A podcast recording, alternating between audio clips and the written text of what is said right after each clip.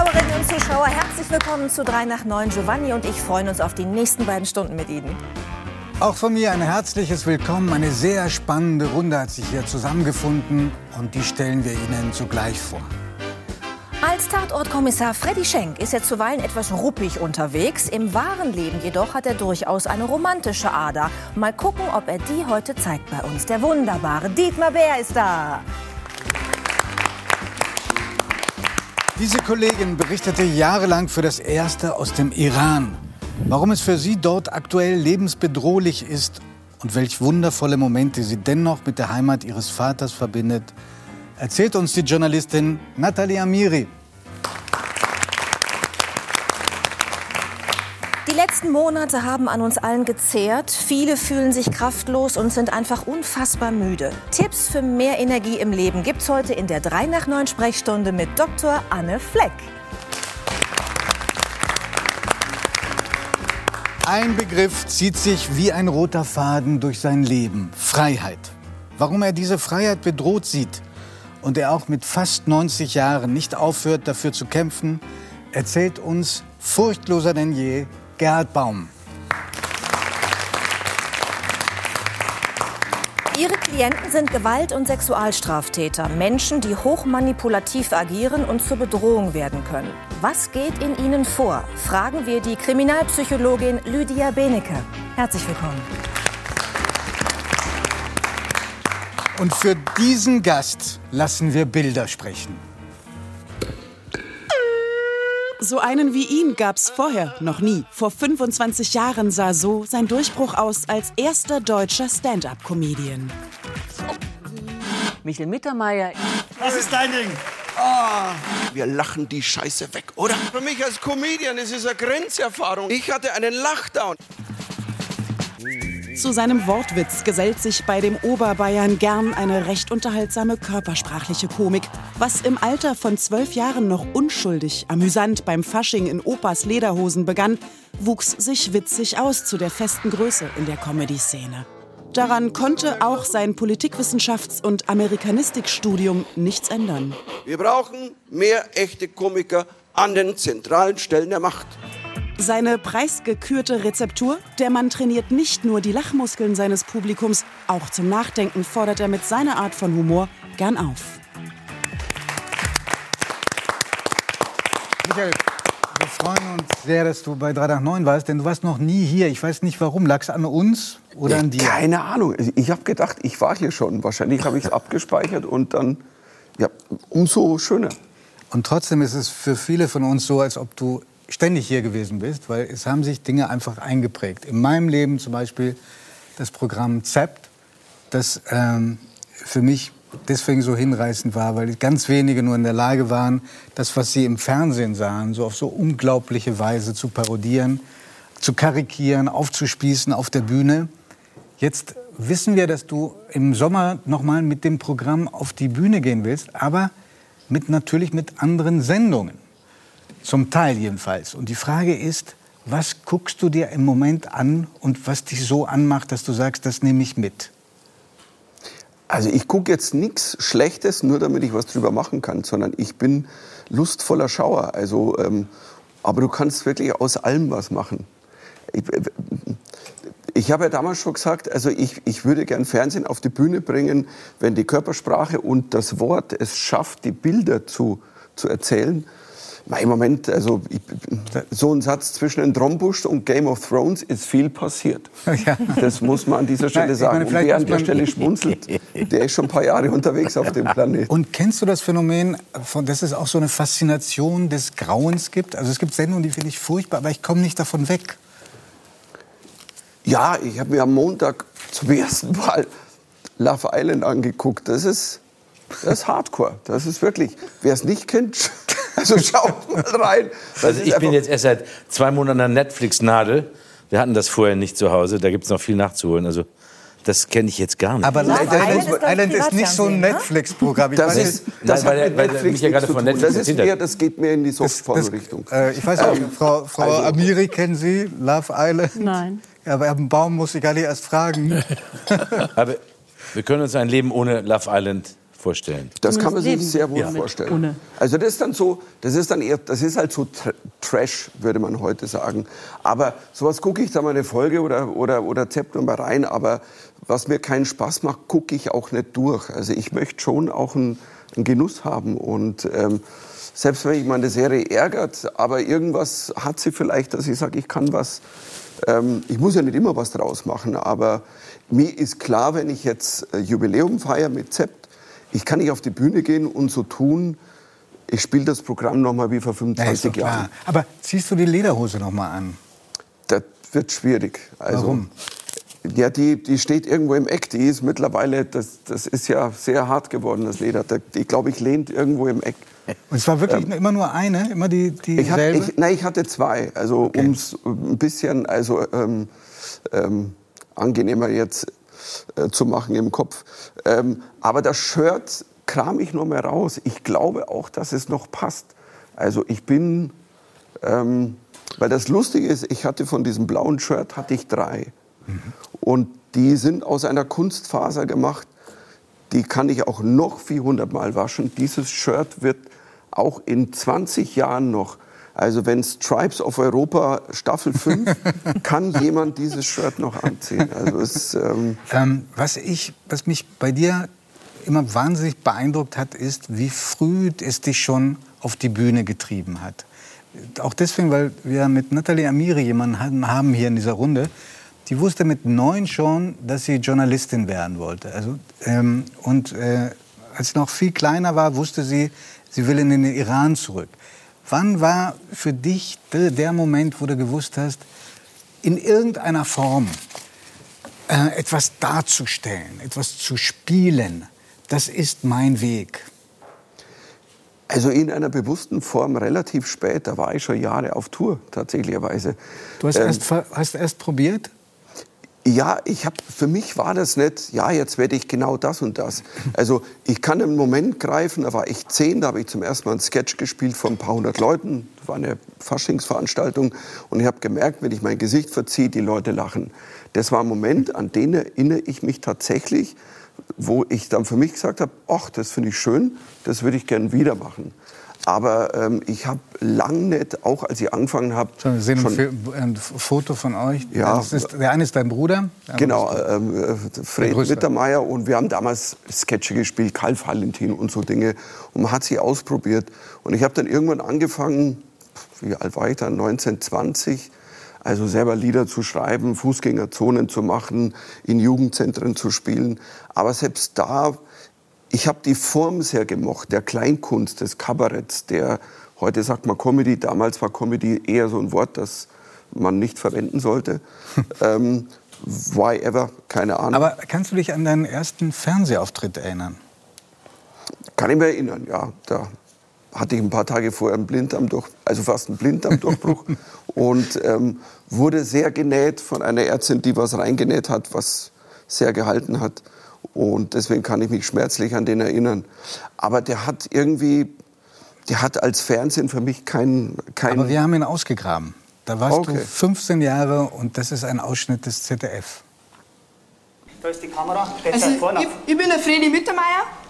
Und du? ich bin der Michael Mittermeier. Halt! Radfahrer stehen bleiben! Wie heißen Sie denn? Wieso? Ich hab ja Sie auch nicht gefragt, wie Sie heißen. Ja, wie Sie heißen, möchte ich wissen. Wurtelbrüst. So ein saublöder Name. Ja, jetzt schauen Sie aber, dass Sie weiterkommen, gell? Ja. Es wird so, als ob das das Natürlichste dieser Welt wäre. war es auch. Ich habe nie nachgedacht. Und das mache ich heute noch nicht. Also ich glaube, auch wenn ich Sachen sehe von mir von vor, keine Ahnung, 30 Jahren, ich sehe jemanden, der einfach Spaß hatte. Immer. Und ich, und ich habe lang, ich habe lang eigentlich nie gesagt, ja, ich will genau das werden. Das war fast vermessen. Mir war es zu vermessen zu sagen, ich werde jetzt Komiker, ich werde jetzt Kabarettist. Ich hatte zu viele Vorbilder. Ich meine, Otto, klar, war unser Gott damals. Aber auch ein Gerhard Polt, ein Hildebrand. Dann hatte ich natürlich auch amerikanische Vorbilder. Und ähm, für mich war es eh immer so, oh Gott, das ist vermessen zu sagen, ich werde so wie der. Ich habe einfach gemacht. Aber du hast vorhin erzählt, dass du auch in der Fußgängerzone in München gespielt hast. Ich habe auch lange in München gelebt. Insofern weiß ich, dass da alles streng reglementiert ist. Musstest du auch noch vorspielen im Rathaus, um eine Genehmigung für die Darbietung zu haben? Nee, ich war noch die Phase davor. Ich bin dann bin in meiner Heimatstadt irgendwie so um 5 Uhr morgens in den Zug gestiegen, bin nach München gefahren. Da musstest du dann ganz früh anstehen, wer als erster war. Also First Come, First Serve, hast du dann so ein Blatt bekommen. Es durften nur, glaube ich, 20 in ganz München spielen. Warum auch immer, weil wahrscheinlich sonst Anarchie ausgebrochen wäre. Absolut. Und dieses Land wird es nicht mehr geben. Und dann durftest du, soweit ich weiß, immer auch nur eine Stunde auf einem bestimmten Platz spielen. Dann musstest du da wieder weg.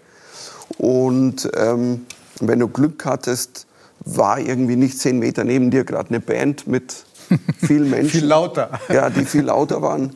Und hatte ich ja dann später die Nummer gemacht mit den, mit den Inka-Bands. Da hattest du einfach keine Chance. Da standst du mit deiner Gitarre und Inka-Bands, halt, das waren so. Die gab es echt überall, die gab es auch in München. Das war so eine Ja, ja. amerikanische Im Halb, Truppe, ne? Ja. Halbkreis äh, äh, ne, mit den, mit den Schalmeien, ne? Ja, ja. Und da du? hattest du keine Chance, wenn du da mit deiner Gab's Gitarre also standst. überall. Die gab es im Ruhrgebiet, die gab es überall. Das wusste ich gar nicht. Verschiedene Gruppen oder meinst du, das war immer dieselbe Gruppe? Meine Theorie war, es war eine Gruppe, die hatten zehn verschiedene Namen und deswegen durften die auch jeden Tag spielen, weil du durftest auch in der Woche, glaube ich, nur zweimal dann spielen. Also insofern ähm, clever gemacht. Ich würde gerne fragen, weil Sie so interessiert äh, zu, zuhören. Sie haben im Vorgespräch gesagt, Sie sind ein Fan von Michael Mittermeier. Wie kommt das? Ja, ich äh, habe Vergnügen an dem und äh, werde geistig aufgefrischt und angeregt und aufgeregt durch ihn. Das finde ich schön. Ja. Schönes Der Kompliment. bringt für mir was, ja. Das ist, da, ist, da ist auch eine Substanz drin bei ihm. Michael, du hast gerade gesagt, ähm, du hast erst gemerkt, das ist deine Berufung. Das, was du so hier und da versucht hattest. Du hattest ja auch eine ganz andere, ganz biedere Ausbildung angefangen jedenfalls. Also Verkehrskaufmann.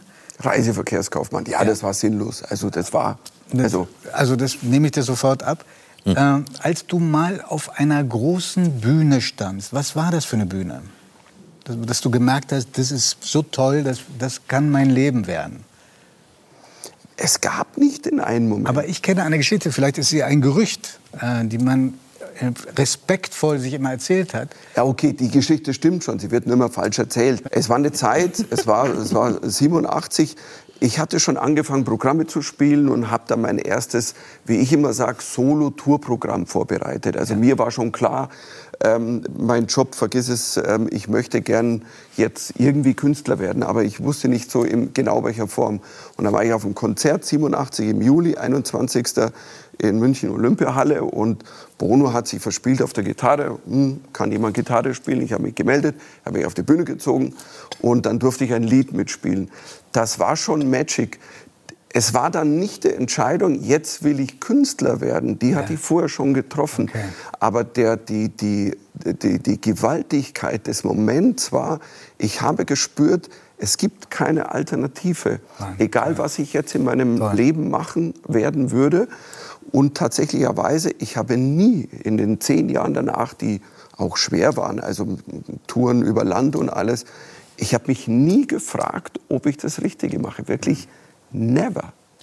Ihr- Das war ein Moment, der so, der hat mir das irgendwie als Gefühl mitgegeben. Hm. Und kennst du auch Momente äh, der Frustration, weil, du, weil keiner kommt oder weil man blöde Kritiken kriegt? Jedenfalls früher. Ja, das, also ich meine, man hat alles gemacht. Ich habe im Grunde genommen Auftritte gespielt, ab halt immer, es musste einer mehr sein als auf der Bühne. Das heißt, das hieß zwei.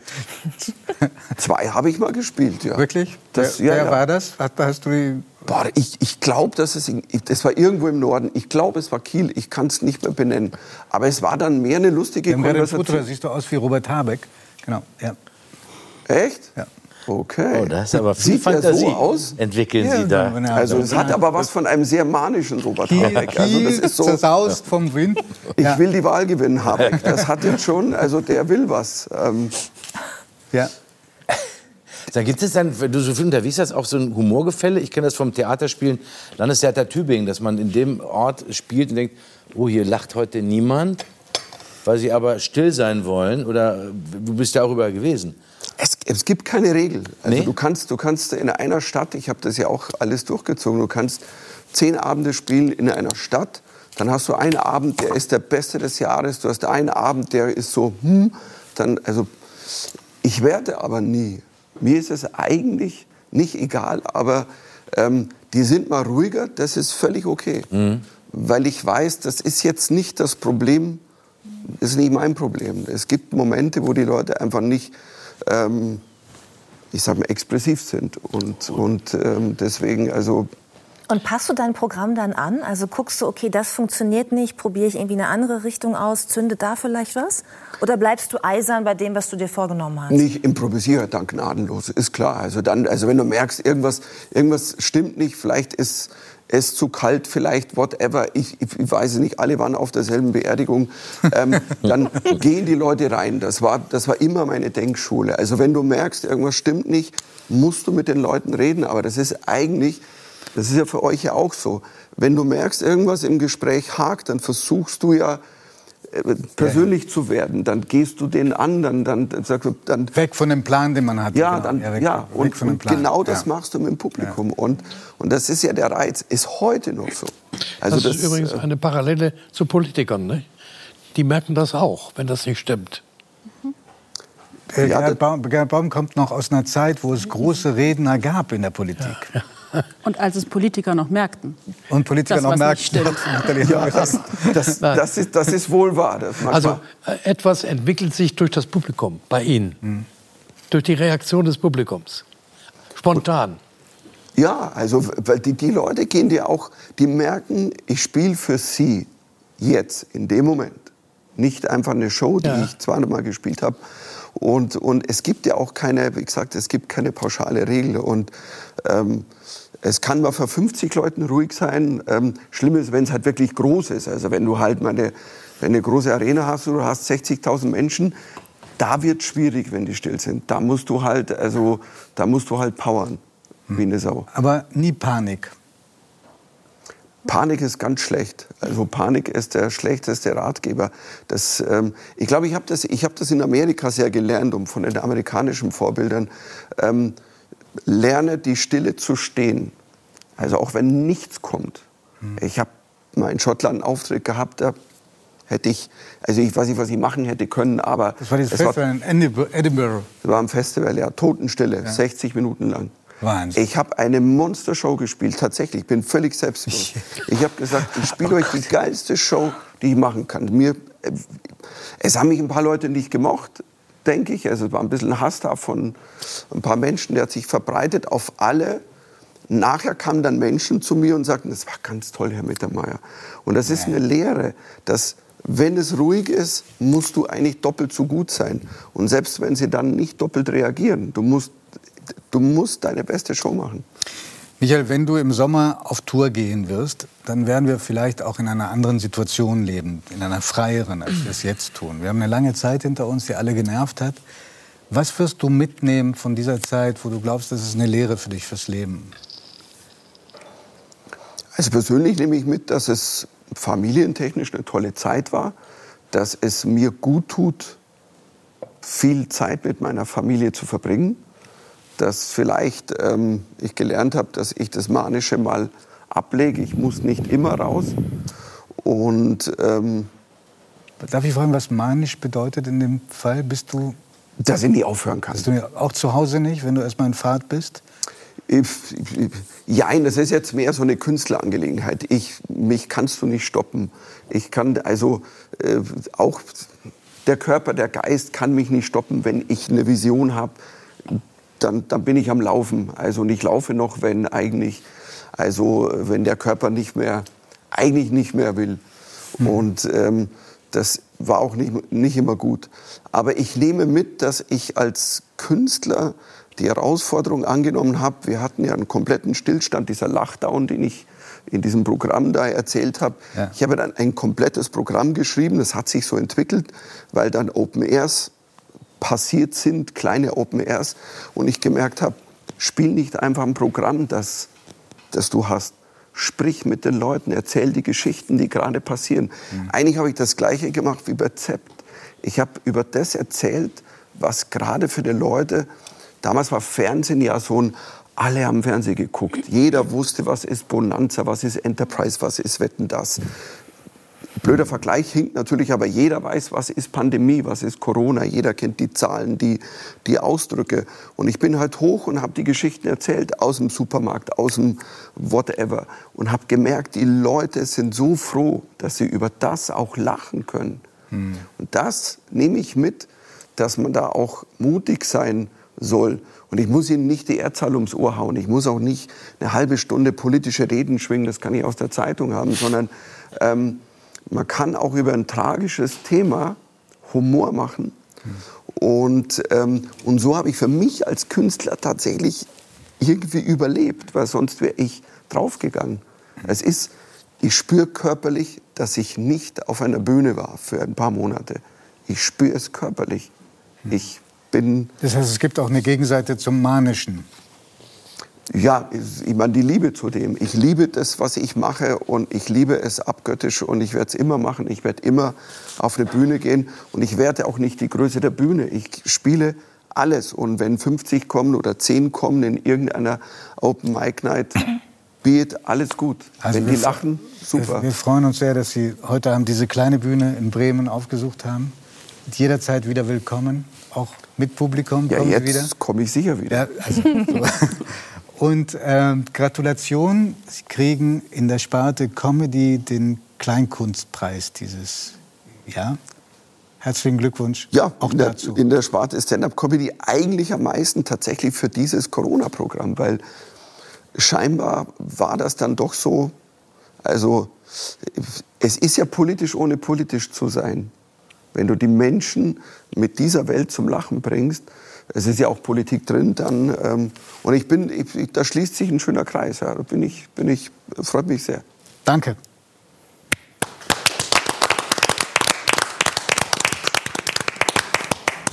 Ja, liebe Zuschauerinnen und Zuschauer, wenn Sie sich jetzt um diese Zeit so langsam etwas müde fühlen, dann haben Sie möglicherweise einfach nur einen völlig intakten Schlafrhythmus. Aber wenn Sie sich auch tagsüber abgeschlagen fühlen, wenn Sie das Gefühl haben, Sie können sich irgendwie gar nicht aufraffen, Sie haben Energiemangel, dann haben Sie möglicherweise ein Problem. Und darüber sprechen wir jetzt, und zwar mit der Ernährungsmedizinerin Dr. Anne Fleck. Schön, dass Sie bei uns sind. Warum ist es keine Bagatelle, wenn ich mich schlapp fühle?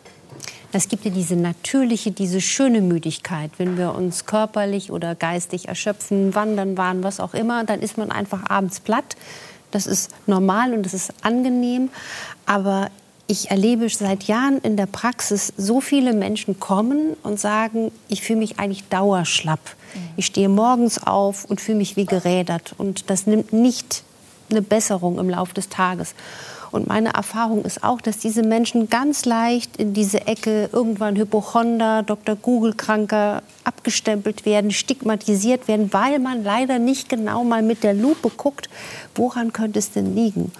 Und so haben, haben wir das Gefühl, das nimmt zu durch Corona. Kommen jetzt noch mehr Menschen in ihre Praxis? Weil ich habe das Gefühl im Freundeskreis, dass dieses Symptom, dass man sich so schlapp fühlt und antriebslos, äh, weil man sich dem auch so ausgeliefert fühlt, was mhm. da gerade um einen mhm. passiert und sich gar nicht mehr im Driver Seat fühlt, sondern nur noch auf dem Beifahrersitz irgendwie festgeschnallt sieht, dass das auch dazu führt, dass man einfach äh, müde ist im wahrsten Sinne des Wortes. Absolut. Die Menschen kommen und man selbst spürt das ja auch, manchmal wie eine E-Gitarre ohne Saft. Und was ich auch mit großer Sorge sehe, ich habe ja auch Patienten, jetzt Post-Covid-Patienten, die auch, eine, auch einen sehr schweren Verlauf hat. Mhm. Aber ich sehe jetzt wirklich die, die psychischen Kollateralschäden, die Menschen, die in der Gastronomie arbeiten, die Künstler sind, die Solo-Selbstständigen, die jetzt wirklich sagen, auch zu einem Punkt, jetzt ist eine kritische Zone erreicht. Und gerade wenn ich jetzt an die Freitage der letzten Wochen denke, hatte ich jeden Freitag jemanden, den ich eigentlich so in eine dringende akute Versorgung stecken musste, wo einfach die psychischen Reserven aufgebraucht waren. Und das waren Menschen, richtige Leistungsträger, die mit Herzblut ihren Job und ihr Leben lieben. Aber es ist einfach diese Ohnmacht. Und das ist auch äh, ne, dieses Gefühl, man ist so ratlos. Das macht auch müde, weil es auch einen Widerstand gegen dieses Gefühl gibt. Jetzt sagen Sie, man kann an dem Punkt ein bisschen was machen selber, wenn man das so spürt bei sich. Wir alle können die Restriktionen jetzt nicht zurückdrehen. Wir müssen mhm. trotzdem Sicherheitsabstände einbehalten, haben Homeoffice, haben Homeschooling zu Hause. Aber was kann ich zum Beispiel mit Ernährung tun, um mich selber aus dieser Schleife so ein bisschen rauszuholen? Na, ich glaube, es ist erstmal für mich ein, ein, Wunsch, dass die Menschen viel mehr in die freiheitliche Selbstverantwortung gehen und auch mal eine Reise in den Körper machen. Also, dass man nicht erst zum Arzt geht, wenn das Kind in den Brunnen gefallen ist, sondern ich bin ja so ein Ursachensucher, so ein Detektiv. Am liebsten sind mir schon, wenn junge Leute vor mir sitzen, die sagen, es geht mir blendend und ich will genauso fit bleiben. Und deswegen bin ich so ein Fan, dass man auch lernt, Symptome zu deuten. Und die Müdigkeit, die nie weggeht, die sollte man dann schon mal irgendwie ernst nehmen. Zum Beispiel gebe ich auch meinen Patienten dann Tipps, beobachtet euch mal liebevoll selbst, ohne jetzt zum Hypochonder zu werden. Aber es gibt zum Beispiel Menschen, die werden sogar durch einen Milchkaffee eingeschläfert. Das klingt jetzt paradox, aber wenn man zum Beispiel Milcheiweiß schlecht verträgt, dann manche merken das auch, dass man die Nase verstopft ist oder die Augen tränen und jucken oder Kinder kriegen leichter Nebenhöhlenentzündungen. Das ist zum Beispiel ein Punkt, wo man allein durch einen kleinen Auslassversuch über die Ernährung schon mal rauskriegt, ich fühle mich deutlich fitter, wenn ich das mal weglasse. Bei mir fängt jeder Tag mit einem Kaffee an. Also ich, bin, also ich mache da gar keine Milch rein. Daran kann es nicht liegen. Aber Sie sagen jetzt, äh, morgens zwei Kaffee trinken, was ich immer mache, direkt als erstes, ist gar nicht gut, weil der Körper dann nicht entgiften kann. Was muss ich denn stattdessen machen? Ja, der Körper ist ja unser treuester Freund. Ne? Da versuche ich ja auch für zu werben. Manchmal wird ja so gesprochen, gerade bei Menschen, die autoimmunkrank sind, also ein Problem mit dem Immunsystem, die werden sehr gerne müde und warten in der Regel bis zu zehn Jahren, bis diese Diagnose gestellt wird. Und unser Körper ist unheimlich toll. Und die Leber, die ackert, während wir hier sitzen, ganz fleißig und entgiftet und die Niere auch. Aber nachts ist die Zeit unserer Regeneration. Also wenn wir schlafen, zumindest sollten wir das, wenn wir zwischen zwei und drei Uhr nachts wach werden, ist das ein Zeichen, dass unsere Leber ein bisschen in Not ist. Das ist nämlich, da schmeißt sie ihre Fabrik an. Und deswegen ist mein Tipp, morgen morgens, ich bin schon ganz durstig, merke ich morgens. morgens trinken so ruhig mal Genau. Ich trinke jetzt gleich auf unsere Gesundheit, aber morgens, Prost. Dann trinke ich Wein. Mit ja. zwei großen Gläsern Wasser in den Tag zu starten, mhm. dann hat der Körper erstmal wird der Magen geweckt durch die kalte Dusche, sagt dem Dickdarm Kumpel, es geht los, mach Platz. Das klingt jetzt so sehr salopp, aber so viele Verstopfungsprobleme haben sich dadurch auch schon aufgelöst. Und diese über Nacht abgebauten Giftstoffe werden einfach besser ausgeschieden. Und dann spricht ja nichts dagegen, genüsslich den Kaffee zu genießen. Welche Rolle spielt der Darm, weil Sie ihn gerade angesprochen haben, auch bei diesem Phänomen, dass ich mich müde fühle den ganzen Tag vielleicht? Ich bin ja schon seit Jahrzehnten ein Fan vom Darm und gucke in den Darm und habe immer auf diese Karte gesetzt, der Darm, das ist ein, ein Gesundheitsmacher. Und ich will jetzt keine Ängste schön. Angst ist immer der falsche Ratgeber, egal wo wir stehen. Aber ich erlebe kaum Menschen, die wirklich einen super gesunden Darm haben. Und die meisten von uns haben auch eine kleine Verdauungsstörung. Ich meine, wenn man jetzt aufstößt beim Essen, ist das ein Zeichen, dass man ein bisschen Verdauungsschwächling ist. Mhm. Oder auch Blähungen oder auch Dinge, über die viele leider noch zu tabu behaftet in der Praxis sprechen. Und das Problem ist, wenn man den Darm einfach nicht berücksichtigt, sein Leben lang, dann hat man vielleicht mit Mitte 40, Mitte 50, Mitte 60 Krankheiten, die man eigentlich schon verhindern könnte, wenn wir an den Darm denken. Das heißt also auch eine gestörte Verdauung ist ein Zeichen, das uns müde machen kann, weil wenn der Darm schlapp macht, dann können wir auch nicht mehr unsere Nährstoffe Aber darf ich, darf ich als totaler Laie Sie ja. das fragen? Was ich so verwirrend finde, ist, dass äh, jedes Jahr kommt eine neue Theorie auf den Markt. Also ähm, ich habe ganz lange gehört, abends lieber kein Obst essen, auch nicht so viel Salat, weil das sehr schwer zu verdauen ist. Mhm. Der Körper hat damit Schwierigkeiten. Ich habe ganz lange gelernt, bloß nicht kaltes Wasser auf nüchternen Magen. Das tut dem Magen ja. überhaupt nicht gut. Ja. Und auf einmal sagen Sie, Obst ist abends besser, als wenn man Nudeln isst. Kaltes Moment, Wasser. nee, das habe ich nicht gesagt. Obst, nee, ich habe Obst ist abends nicht besser. Ah, das habe ich Das ist richtig. Wir, wir, sitzen so weit weg ah, okay, wegen Corona. Ich, ich, war nur so grenzenlos verwundert über diese. Nee, nee, das ist absolut erstmal, richtig. Aber kaltes Wasser, damit der Darm, der Dickdarm oder so sagt, hallo, komm mal in Gang oder so. Diese, diese ständige neuen äh, Anregungen, Tipps oder ja. so, die finde ich machen einen mit der Zeit ganz wild. Und ich habe langsam das Gefühl, dass wir alle irgendwie, jedenfalls nicht alle, aber ein großer Teil von uns von morgens bis abends auf den eigenen Körper irgendwie achtet, ob der einem irgendwelche Signale gibt. Und man wird dadurch nicht gesünder.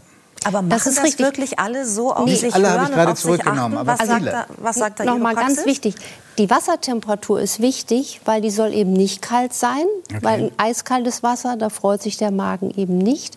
Und die Information, dass man abends keine Rohkost essen soll, die ist zeitlos und die ist absolut korrekt. Es gibt so viele Menschen, die haben wirklich Schlafstörungen, weil sie abends Berge von Salat und Obst Und essen. denken, sie essen besonders gesund. Genau. schon- Und da das ich ist froh, einfach so ein das Ding, stimmt. dass ich... Ähm, Michael Mittermeier sagt gerade, er ist froh, dass es stimmt. Ja, Weil- eine weil Pizza am Abend, also da bin ich einfach. Also und da ich bin teile, ich ganz bei Ihnen, dass die ich Menschen teile nicht Ihre durch Irritation. Also ich bin zum Beispiel eingestiegen auf Intervallfasten. Jetzt lese ich überall, das bringt gar nichts, im Gegenteil. nicht? Also, Intervallfasten, aber, ist das denn mit den 16 Stunden?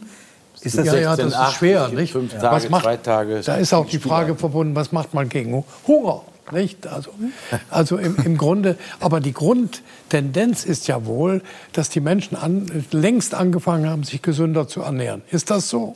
Ich glaube, es ist jetzt langsam ein Umbruch da. Worum es mir geht, das ist genau, das ist auch toll, dass Sie es angesprochen haben, weil dieser ganze Gossip und diese ganze Schlagzeile macht die Leute wirklich verrückt. Ja. Und deswegen versuche ich ja dafür zu werben, da mal Ruhe ins System reinzubringen, dass es eben nicht jede Woche eine neue Schlagzeile ist. Dass jetzt nicht jeder denkt, er darf nur das oder das, weil es ist individuell. Und zum Beispiel, es gibt ja gute wissenschaftliche Daten auch zum Fasten. Aber man muss auch klar sagen, nicht für jeden ist Fasten gleichermaßen gut. Ne? Der eine sollte nicht radikal fasten. Gleichermaßen kann man für alle sagen, 12, 13 Stunden Pause über Nacht sind gut. Dann kommt der Körper in einen Prozess der Reinigung, der Autophagie, von Autos griechisch Selbstphagen, er frisst seinen Zellschrott auf. Und das ist, das ist bewährt, Also 14, das ist 15 Stunden nichts essen ist gut. Also, Über Nacht, Über genau. Nacht. Dann Ah ja. geht die Also das Putzkolonne ist ein durch den guter. Rat. das heißt, er ist ja dabei, dann Ja. auf bin der dann richtigen sofort, Seite. sofort wieder dabei. Ja. Ja, und das ist auch, und, und das, das, das finde ich sehr befriedigend, weil meine Patienten nicht mehr durch jede Schlagzeile verunsichert sind, weil ich sage, im Sinne von Albert Schweitzer, der ist der beste Arzt, der den inneren Arzt im anderen aktiviert. Deswegen, es gibt sie nicht die eine einzige Formel.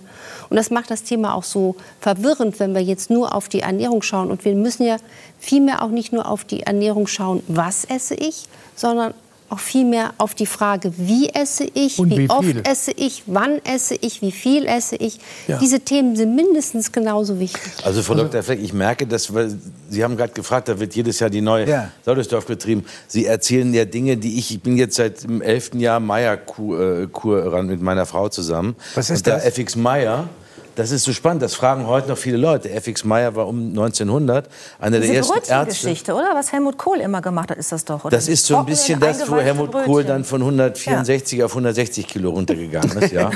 Aber das Hat aber nicht lange ist daran- gehalten. Ist die, ist die Information, dass der Darm halt so ein wichtiges Organ ist, wovon viele Leute eben nicht wissen, dass ihre Zipperleins daherkommen.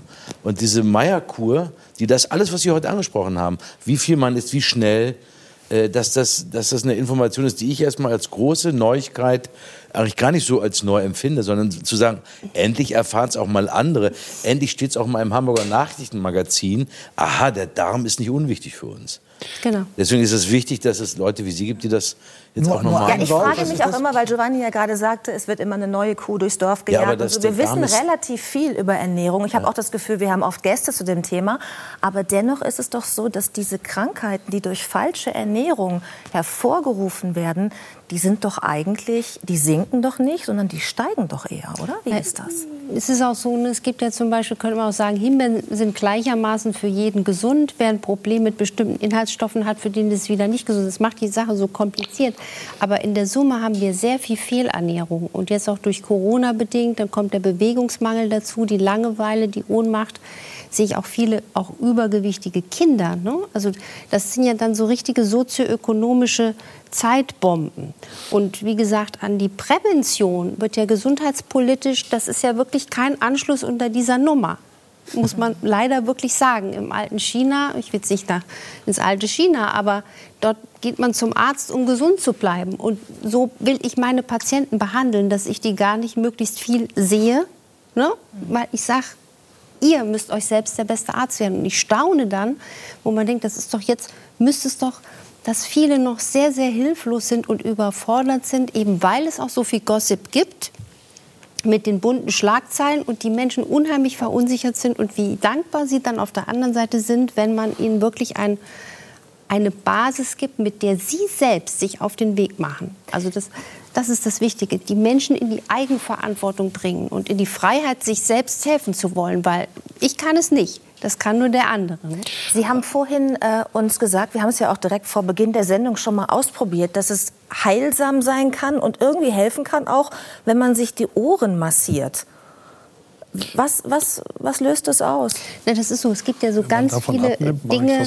Wenn man jetzt erstens mal, finde ich wichtig, dass man guckt, warum hat man einen Energiemangel? Ne? Gibt es Erklärungen, Darm, Entzündungen, Autoimmunkrankheiten. Aber wie kommt man daraus raus? Und da ist zum Beispiel, wenn man jetzt in einem anstrengenden Tag ist oder in einem Meeting, was ich gerne morgens mache, ist wirklich das Ohr durchkneten, weil dann hat man aus der Lehre der TCM, traditionell chinesische Medizin, da ist quasi der gesamte Körper anatomisch auf die Ohrmuschel, Ohrmuschel übertragbar. Und man sollte da auch liebevoll fest zupacken, bis man rote Ohren hat. Ne? Ich habe immer rote Ohren. Ja. Ich musste gar nicht immer noch rot ja, von vorhin. weiß. Wie kommt das? Aber und, das und, Aber, und dann aber können hat Sie man noch mal aufklärend wirken, weil Gerhard Baum hat gerade gesagt, wenn man davon abnimmt, macht er das sofort. Hilft das in irgendeiner Form? Ohr, Ohrläppchen ziehen. Also, ne, das wäre jetzt schön, wenn ich Ihnen sage, das hilft und Sie essen dann zwei Schwarzwälder Kirschtorten ja. am Tag. Aber es wird mit Sicherheit Ihren gesamten Stoffwechsel und jedes Organ des Körpers aktivieren. Und wenn Sie, jeder von uns hat auch ein paar sensiblere Punkte, die dann schmerzen. Bei dem einen ist es der Punkt für die Lendenwirbelsäule, bei dem anderen ist es der Punkt vom Magen. Das ist ganz interessant. Das ist so ein Tipp. Und was ich zum Beispiel, das kann man jetzt sogar hier in der Sendung machen, es ist ja spät am Abend, der beste Energiemacher ist noch nicht die Ernährung. Das ist das, was uns am ersten Tag unseres Lebens bis zum Bewegung, letzten oder ist nicht? der Atem. Ach, der Atem. Ja. Dass wir tief atmen, in den Bauch atmen und uns so gedanklich vorstellen, als würden wir uns jetzt die Hand auf den Bauch legen oder ein Buch auf den Bauch legen, dass es bis zur Decke sich hebt. Dann aktivieren wir nämlich das autonome Nervensystem unmittelbar und das reduziert auch die Stresshormone. Die super ausgepeitschte Nebenniere, unser Stressorgan, und das haben viele jetzt durch Corona noch mehr. Also die Menschen, die sich jetzt um Existenzen sorgen etc. Man holt sich mit dem Atmen ganz viel Energie zurück und das vergessen wir. Wir atmen viel zu schnell, wir atmen viel zu flach, wir ziehen die Schultern hoch, ne? wir sitzen am Rechner und einfach mal atmen und nicht bewerten. Gedankenfasten ist neben Fasten, finde ich, noch genauso spannend. Die Technik, mit der wir im Moment alle konfrontiert sind, äh, im Homeoffice, Mhm. beim Homeschooling, wenn wir versuchen, Kontakt zu halten zu unseren Lieben über Videokonferenzen, ähm, hat die einen positiven Einfluss auf uns, einen negativen Einfluss? Wie würden Sie das einschätzen? Also ich bin auf der einen Seite wahnsinnig dankbar, dass ich diesen Zugang habe zu diesem Wissen, ja, weil ich bin da auch so ein Maniac. Ne? Man braucht einfach die Menschen, die sich für was begeistern. Ich liebe Studien lesen, wie andere Krimis lesen und begeistere mich für die Sache. Und es ist ja auch heilsam, wenn man mit seinen Lieben im Kontakt bleibt. Ja, jetzt auch in dieser Genau. Zeit bin ich froh. Also der Erfinder von Skype und diesen FaceTimes könnte ich jeden Tag einen Braten kochen oder einen Kuchen backen vor Dankbarkeit. ähm, aber wir müssen klug damit umgehen. Wenn wir zum Beispiel abends in den späten Abendstunden noch vorm Rechner sitzen, das mache ich auch sehr lange auch, dann muss man einfach wissen, dass das blaue Licht unsere innere Uhr zurückregelt. Das heißt, wir stellen die innere Uhr zwei, Also Sie reden jetzt von dem Licht zur Erklärung, was der Bildschirm, Der quasi, Bildschirm- wie der beleuchtet ist. richtig ne? mit unseren Augen macht. Das heißt, die innere Uhr rückt zwei, drei Stunden nach vorne und so viele Menschen denken, sie haben Einfla- Einschlafstörungen, dabei haben sie eigentlich nur diese zurückgestellte innere Uhr. Und da gibt es ja auch bestimmte Kniffe, dass man sagt, abends dann ein bisschen stimmungsvolles Licht zu Hause, ähm, Blu ja eh Blaulichtblocker Ja. an, den, an, den, an den Geräten und dass man einfach auch das Schlafzimmer jetzt nicht zu so einer wilden Technikzone auslobt, sondern da einfach mal ein bisschen abrüstet. Also Nicht die schlimmen es gibt so Inhalte viele- hören nachts. Ja. Pressekonferenz, 23 Uhr, lauter Meldungen, wo man sagt, oh mein Gott, eigentlich Fernseher ausmachen. Ja. Also das ist zum Beispiel auch, glaube ich, was, wo, wo man aufpassen muss. Das ist genauso wichtig, glaube ich, wie ein Licht, whatever, dass wenn du dir um elf nachts noch anschaust, wie schlimm alles ist Das und geht, geht sogar mir so. Boah, mein Beruf Ja. ist, Oder ich ab Mails 10 lesen. Uhr Feierabend. Ich habe das so keine aufgehört und Meldung. das hat mir Ja. so gut getan. Einfach sagt, ich will die Zahlen nicht mehr hören, weil es bringt mir nichts, wenn ich ins Bett gehe. Trinken wenn Sie ich dann, wenigstens noch ein Glas Wein vorher. Ja, natürlich. Oder Na, zwei. Na, äh, Whisky. Ich bin ja eher so Ah, Single-Trinker. Also lieber Love Island, dann ums ab 10. oh, ein Whisky auf Love Island. Ah. Ich breche aber gerne noch mal eine Lanze für die Tagesthemen, die ja immer nach 22 Uhr Ja. stattfinden. Ja, Aber und eine kurze Zusammenfassung des Tages. Mit diesen, was ist mit diesen, mit diesen komischen, mir jetzt doch vergraulten Lesekisten? Diese ähm, Tablets, wo man li liest, weil Bücher strahlen ja kein blaues Licht aus. Es ist genau dasselbe Ist- Problem. ist das so etwas, also ich liebe, damit bin ja noch so ein altbacken. Papiermensch. Ich Bin liebe auf Ihrer Bücher. Seite. Ich mag, bin das Ja, ja, Haptische. ich möchte das fühlen und Das lesen. E-Book. Und, Das Ja. hat doch kein blaues Licht. und man kann natürlich Abhilfe schaffen mit orangefarbenen oder rotfarbenen Sonnenbrillen. Ich weiß jetzt nicht, wie die Frau das findet, aber es gibt auch andere. Ich habe von auch freundlicher. Hand jetzt zum Geburtstag eine. Schlaflichtbrille äh, geschickt bekommen.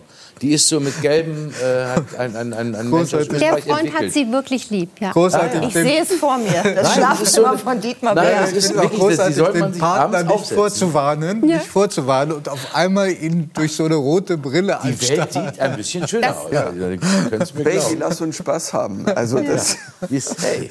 Also halten wir am Ende des Gesprächs mal die ganz konkreten Tipps fest. Am besten morgens nicht mit einem Kaffee starten, sondern mit einem Glas Wasser. Habe ich das Zwei, das? Schlimme ist ja zwei. Zwei Oder Wasser, eine- ein, aber wie lange Glas muss ich dann Kaffee. bis zum Kaffee warten? Kann ich die zwei Gläser Wasser trinken und gleich einen Kaffee drauf? Oder Ein bisschen warten und dann. was heißt ein bisschen? Ich brauche eine Angabe.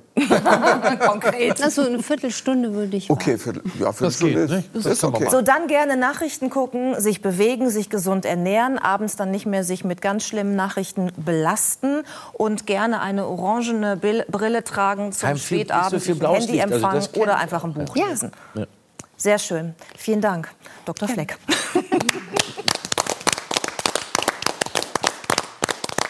Bezugspunkt ist immer die Freiheit.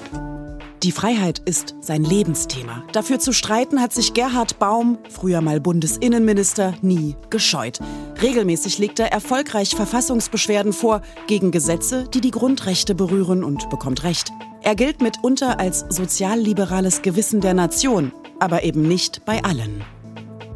Er ist nicht das liberale Gewissen der Nation, sondern der ist das Sicherheitsrisiko der Nation.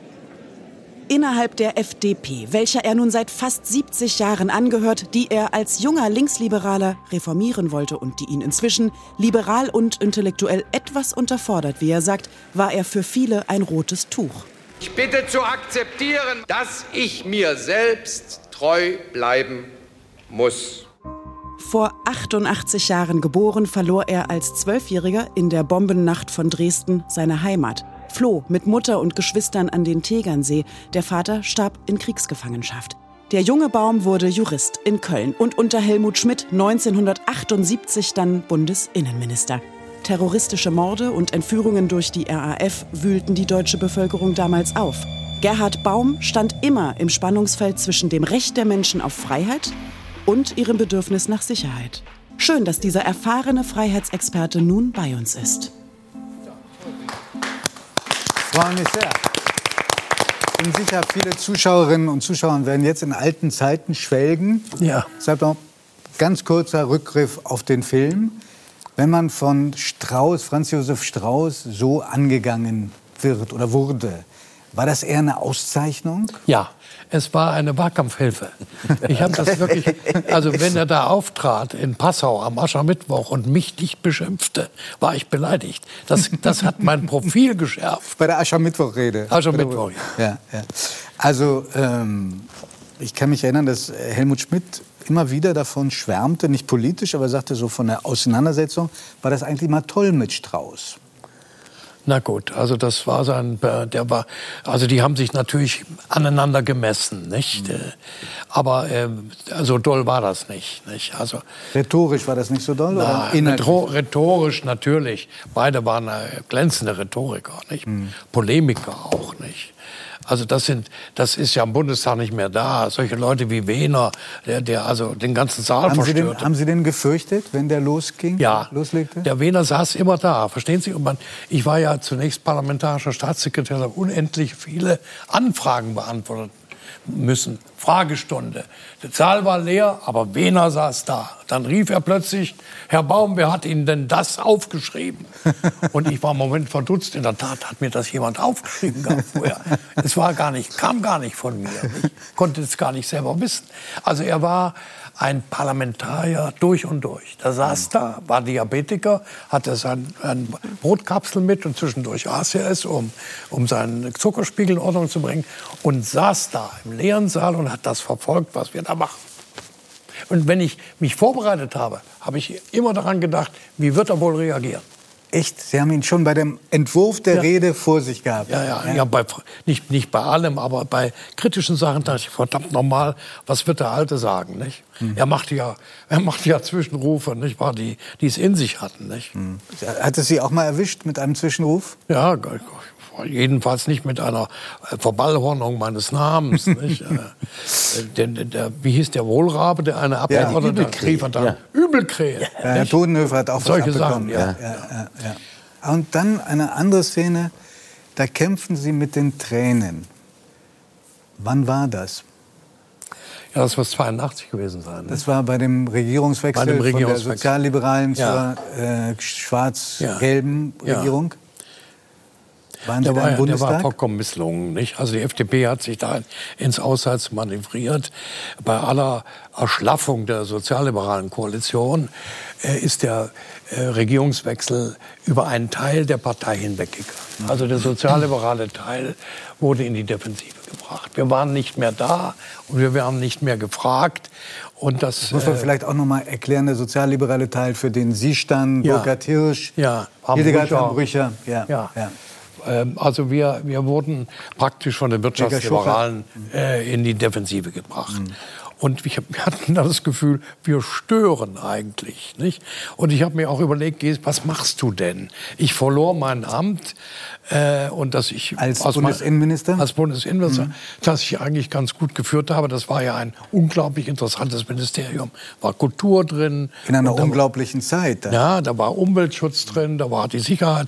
Also, und ich dachte, mein Gott, ich habe meiner Partei etwas äh, vom, gebracht, auch in den, in den Wahlen.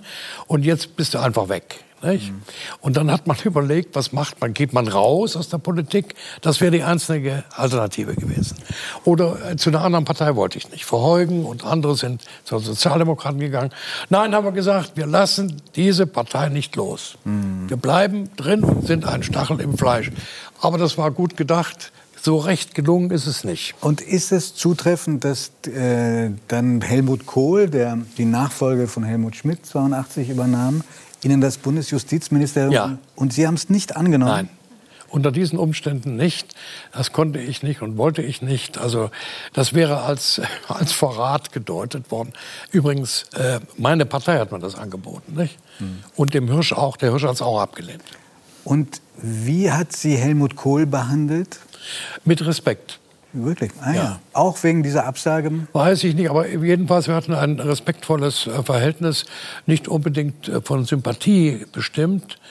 Ähm, übrigens hatte ich auch ein sehr gutes Gesprächsverhältnis mit, mit Schmidt. Nicht? Schmidt, Schmidt äh, hat mich auch respektiert. Er ist fair mit mir umgegangen, obwohl er vieles von dem, was ich gemacht habe, äh, überhaupt nicht gebilligt hat. Der nicht? war Ihnen in den Fragen der inneren Sicherheit, waren Sie ihm Er bestimmt sehr viel zu lasch, Baum, oder? Dieser Baum ist mir zu liberal, hat er Mhm. gesagt. Aber er, er hat das respektiert. Wir haben lange Stunden miteinander geredet. Er hatte Zeit. Mhm. Und äh, wir haben über Menschenrechte zum Beispiel geredet. Er sagte, was machen Sie da? Es interessiert doch in China keinen Mensch, wenn Sie hier sagen, da gibt Menschenrechtsverletzungen. Den Streit kenne ich. Den, den Ja. kennen Sie auch, Ja, den Streit, ja, ja. Und dann haben wir uns also da auseinandergesetzt. Aber ähm, er war ein, ein, ein Mann, der den, der den Diskurs liebte. Sie müssen verstehen, wir kamen ins Kabinett und das ging nicht eine halbe Stunde oder eine Stunde, das dauerte mitunter Stunden.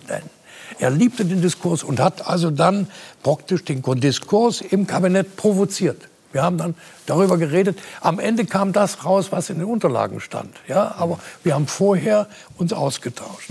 Herr Baum, ich habe Ihr Buch gelesen, das Freiheit heißt. Und das ist ein Programm ja auch für Sie. Das ist ja nicht nur ein Buchtitel.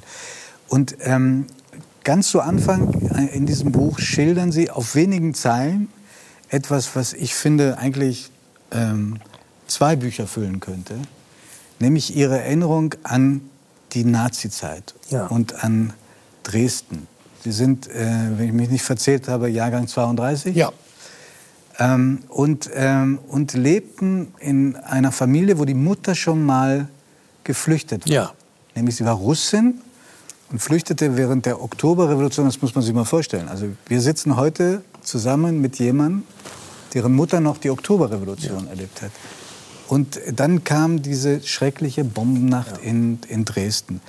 Würden Sie sagen, dass das für Sie etwas geblieben ist, ein Trauma, das Sie ein Leben lang verfolgt hat? Ja, weil, weil alle, ich war im 13. Lebensjahr, aber überhaupt nicht begriffen, was da passiert eigentlich. Aber es brach alles zusammen. Das Soziale, der Zusammenhalt, Schule, Freunde, das Haus.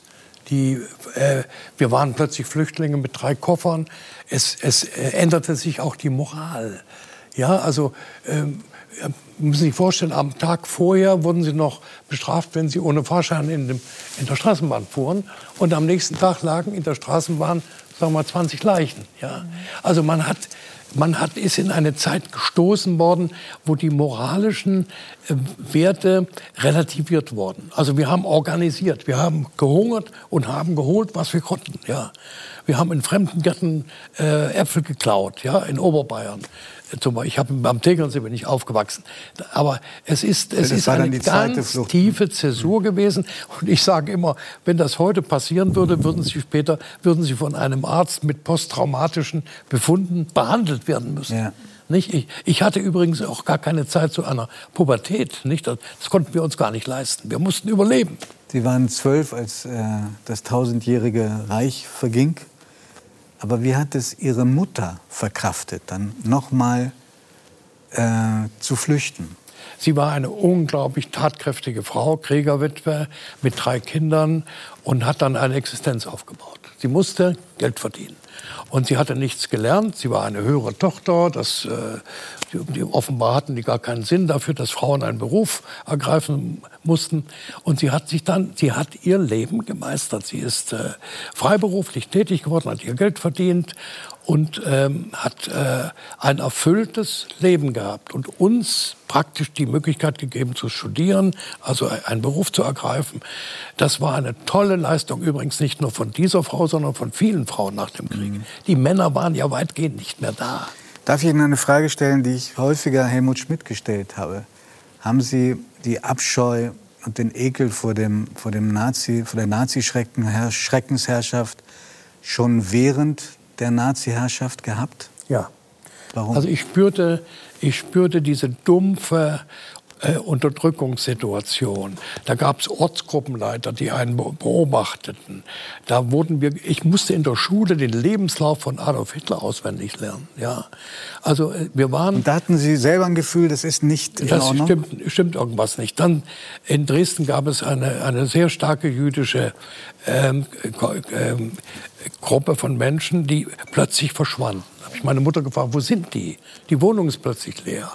Nicht? Und dann sagte sie, mit denen passiert Schlimmes. Also das, das war, das spürte man, da ist etwas nicht in Ordnung. Und, äh, und das hat mich also auch geprägt. Ich habe gesagt, verdammt nochmal, das darf nie wieder passieren. Und dann kam nach dem Krieg... Als Kind haben, sich das, haben Sie das gespürt oder Das- danach? Das danach. danach. Nach dem Kriege habe ich es gespürt, Herr Di Lorenzo, als ich in der Schule Nazi-Lehrer hatten. Plötzlich waren die wieder alle da. Und es, die haben gesagt, muss man ein Ende haben, Schlussstrich, warum über darüber, darüber zu reden. Und wir wollten darüber reden. Wir wollten reden darüber, was ist passiert und wer ist verantwortlich. Und das war dann das Motiv, dass ich gesagt habe, ich mache es mal in der Politik. Und was Hab antworteten die mit- Lehrer? Bitte? Was antworteten Lehrer, als sie fragten, wir wollen darüber reden? Die Lehrer haben sich dem, dem entzogen. Ich habe mit einigen Mitschülern wollte ich eine, eine Gedenkveranstaltung machen an der Schule äh, zum 20. Juli 1948, 49 im Tegernsee wurde uns verboten. Das, hat, das, Das war das missglückte Attentat auf ja, Adolf Hitler. das glückte Attentat auf, auf Hitler. Und da wurde gesagt, das sind, das sind Leute, die haben ihren Eid auf den Führer äh, gebrochen, müssen Sie sich mal vorstellen. Und die Nürnberger Prozesse, das ist Siegerjustiz und die Emigranten haben feige das Land verlassen. Thomas Mann redet von außen, was hat er uns zu sagen? Das war eine Stimmung, die, die wir wirklich gespürt haben. Und da wurden wir wütend. Als ich nach Deutschland kam, da wurde Willy Brandt noch als Volksverräter äh, beschimpft. Ja. Und als uneheliches Kind, muss man sich mal mit, vorstellen. Da wurde sein Name Herbert Frahm, da wurden Plakate hochgehalten. Das sogar damals in Kreisen von Unionspolitikern. Ja. Ja. Heute, heute, Gottlob, nicht mehr richtig vorstellbar. Ähm, Sie haben, äh, äh, Michael Mittermeier hat vorhin gesagt, dass er manisch ist, in dem, wenn er nicht zu stoppen ist, wenn es um seine Kunst geht. Sind Sie ein manischer Politiker gew gewesen? Ja, ich bin glaube ich noch ein bisschen. Ich mische mich immer ein und muss mir langsam sagen, das müssen die Jüngeren machen. Aber ähm, es, es lässt mich nicht los. Verstehen Sie? Als ich damals angefangen habe, als Student in den liberalen Studentenbund zu gehen, habe ich mir nicht vorgestellt, dass ich 70 Jahre in der Politik verbringe. Mhm. Und Sie haben aber ihr, sich selbst, aber auch Ihrer Familie wahrscheinlich einiges zugemutet. Also schon lange die Zeit, in der Sie Bundesinnenminister waren, wo Sie ständig bewacht waren, weil es diese Gefahr der Anschläge durch die Rote Armee-Fraktion, die sogenannte, äh, dass die da war. Ähm, würden Sie im Rückblick sagen, ich habe da zu viel gemacht, das hat Ja. schlimme Folgekosten gehabt oder, oder Nebenwirkungen? Ja. Also ich habe mich mit meinem Freund Hirsch mal gefragt, äh, war es Burkhard denn, Hirsch ist der ja, FDP-Politiker, der der Jahr gestorben gestorben ist. Ähm, war es denn richtig, so lange in der Politik zu Mhm. sein? Haben, haben wir den richtigen Weg eingeschlagen? Bereuen wir das heute? Antwort, nein. Mhm. Aber es hat Nebenfolgen gehabt. Das Nämlich? haben Sie mit Recht gesagt. Es ist, äh, man ist der Familie und auch der Erziehung hat man sich entfernt. Man hat sogar die, die Politik als Ausflucht genommen, sich be bestimmten Dingen nicht mehr zu belasten. Hat das also der Frau überlassen. Also die, die Kinder, jedenfalls in meiner Familie, ich will das nicht verallgemeinern, äh, hatten es, ähm, haben das gespürt. Und haben Sie Ihnen das vorgehalten? Äh, sehr verhalten. Haben Sie sich bei Ihnen mal entschuldigt? Äh, um Verständnis geworben. Hm. Entschuldigt, ja, gut. Ja, weil ich, also bitte widersprechen Sie sofort. Ich finde, dass mit dem Älterwerden äh, merkt man, dass man Dinge versäumt hat, die man nicht wieder gut machen kann. Das stimmt. Das stimmt und das ist, ist nicht weniges. Und das ist, dieses, diese, dieser Bereich fällt darunter, haben Sie recht. Wie würden Sie denn heute Ihren Beziehungsstatus zur FDP definieren? Kurz und knackig, wie bei so einer, einer Kontaktanzeige. Ja, äh, liberale Partei ist unverzichtbar, aber sie muss wirklich liberal sein. Sie muss, auf, sie muss äh, das Profil haben, die Freiheit an erste Stelle zu setzen, aber Freiheit in sozialer Verantwortung für die Gesellschaft. In welchem Gefühlsaggregatzustand sind Sie denn, wenn Sie an die FD FDP äh, denken? Sind Sie, ist das eine stetige Liebe? Ist das eine Ko- Kopfbeziehung? Ist das noch, äh, sind Sie noch verliebt? Wie ist Ihr Verhältnis zu, zur FDP heute? Ja, es ist sehr, äh, sehr viel Gefühl dabei. Sehr Gefühl. Nicht? Sehr viel Emotionen. Und äh, insofern bin ich auch äh, eigentlich viel zu nah dran. Nicht? Also es, aber äh, es ist auch eine intellektuelle Beziehung und ich möchte, dass sie Erfolg hat, aber mit einer Politik, die ich für liberal halte. Und das bedeutet eben, dass sie sich jetzt, meine ich, viel stärker öffnen muss, muss äh, den, den Gefühlen der, der Lebenssituation der Menschen. Ich habe das Gefühl, sie ist so sehr stark auf Nützlichkeit orientiert, orientiert, auf Wirtschaftswachstum, auf den Markt, auf Steuerpolitik. Das ist eine Sache, die Wirtschaftskompetenz. Aber die Menschen haben ein, ein, eine Sehnsucht, eine Sehnsucht nach Orientierung. Die Zeit ist sehr schwierig für viele Menschen. Viele kommen nicht zurecht. Viele fühlen sich ausgegrenzt, sind ängstlich, sind unsicher. Also wahrzunehmen, was diese Menschen umtreibt, zum Beispiel die Sehnsucht, in Einklang mit der Natur zu leben. Also nicht nur das Materialistische, sondern auch das, was eine Gesellschaft zusammenhält, was die Menschen wirklich mitnimmt außerhalb äh, der einer, einer marktradikalen Nützlichkeitspolitik. Herr Baum, ich bin ganz sicher, uns schauen jetzt eine Menge Zuschauerinnen und Zuschauer zu und fragen sich, wie macht der Kerl das, dass er mit 88,5 Jahren noch so fit ist? Nicht nur, weil Frau Dr. Fleck hier sitzt. Sind das die Ich Gene? hätte viele Fragen noch an Sie. Sind, sind das die Gene oder passen die auch sehr gut auf sich auf? Ja, Also ich passe auf mich auf und meine Frau passt auf mich auf. Und ähm, gut, äh, ich, ich, war ein paar Mal sehr schwer krank, das alles vorbei. Ich glaube, dass diese Neugierde mich umtreibt, dass ich mich also mit vielen neuen Sachverhalten äh, befasse. Also mit, zum Beispiel mit der, mit der ganzen Frage der, des Internets. Nicht? Wir haben ja mal gemeinsam dafür gestritten, dass mehr Freiheit hineinkommt und äh, Schutz der Menschenwürde im Internet. Also alle interessiert mich ungemein viel, was jetzt stattfindet. Und ich nehme auch Stellung. Und, und, ich bin also im Kopf ständig dabei. Ich bin jetzt Vorsitzender des Landeskulturrats in Nordrhein-Westfalen. Kümmere mich um die Situation von Künstlern, Solo-Selbstständigen. Also das, das erfüllt mich. Und kommen Sie zurecht mit dem Internet einigermaßen? Einigermaßen, ja. Machen Sie Manchmal schreibe ich zwei Stunden was und plötzlich ist es weg. und Videokonferenzen? Ja, gut. Eigentlich ganz gut. Und wir Sie, gehören, Sie gehören Sie zu der Sorte Menschen, die da auch ebenfalls vom Unterleib abwärts, da also durchaus im Pyjama da auch ja. Ja, machen Sie ja, auch. Ich, stelle, ich, stelle, ich ziehe dann Pullover an, damit das hier oben stimmt. Und manchmal stelle ich fest, du sitzt um 12 Uhr mittags noch im Schlafanzug da. nein, nein. Aber äh, sind ich Sie, finde, Sie, das, ja. das ist eine Form der Kommunikation, äh, die wir zum Teil wahrscheinlich auch beibehalten werden. Ich habe noch eine hochpolitische, hochbrisante Frage. Ich bitte, wenn Sie nicht beantworten wollen, hätte ich vollstes Verständnis. Gehören Sie zu den Männern, die ein bisschen kochen können? Nein. Also meine Frau hat gerade eine Knieoperation und äh, ist also nicht in der Lage, am Herd zu hantieren. Und wir haben jetzt ausprobiert, dass ich nach ihren Anweisungen äh, arbeite. Und das ist nicht ohne Störung. Also, Geben Sie doch mal ein Beispiel. Was ist Nudeln zum Beispiel. Ja, Wie Nudeln. kocht man richtig Nudeln? Ah, Ja. nicht so schwer. Nein, aber man, man darf nichts falsch machen, sonst ist alles vorbei. Nicht? Wenn sie zu Was weich kann man werden, denn falsch machen? Was kann man denn falsch machen?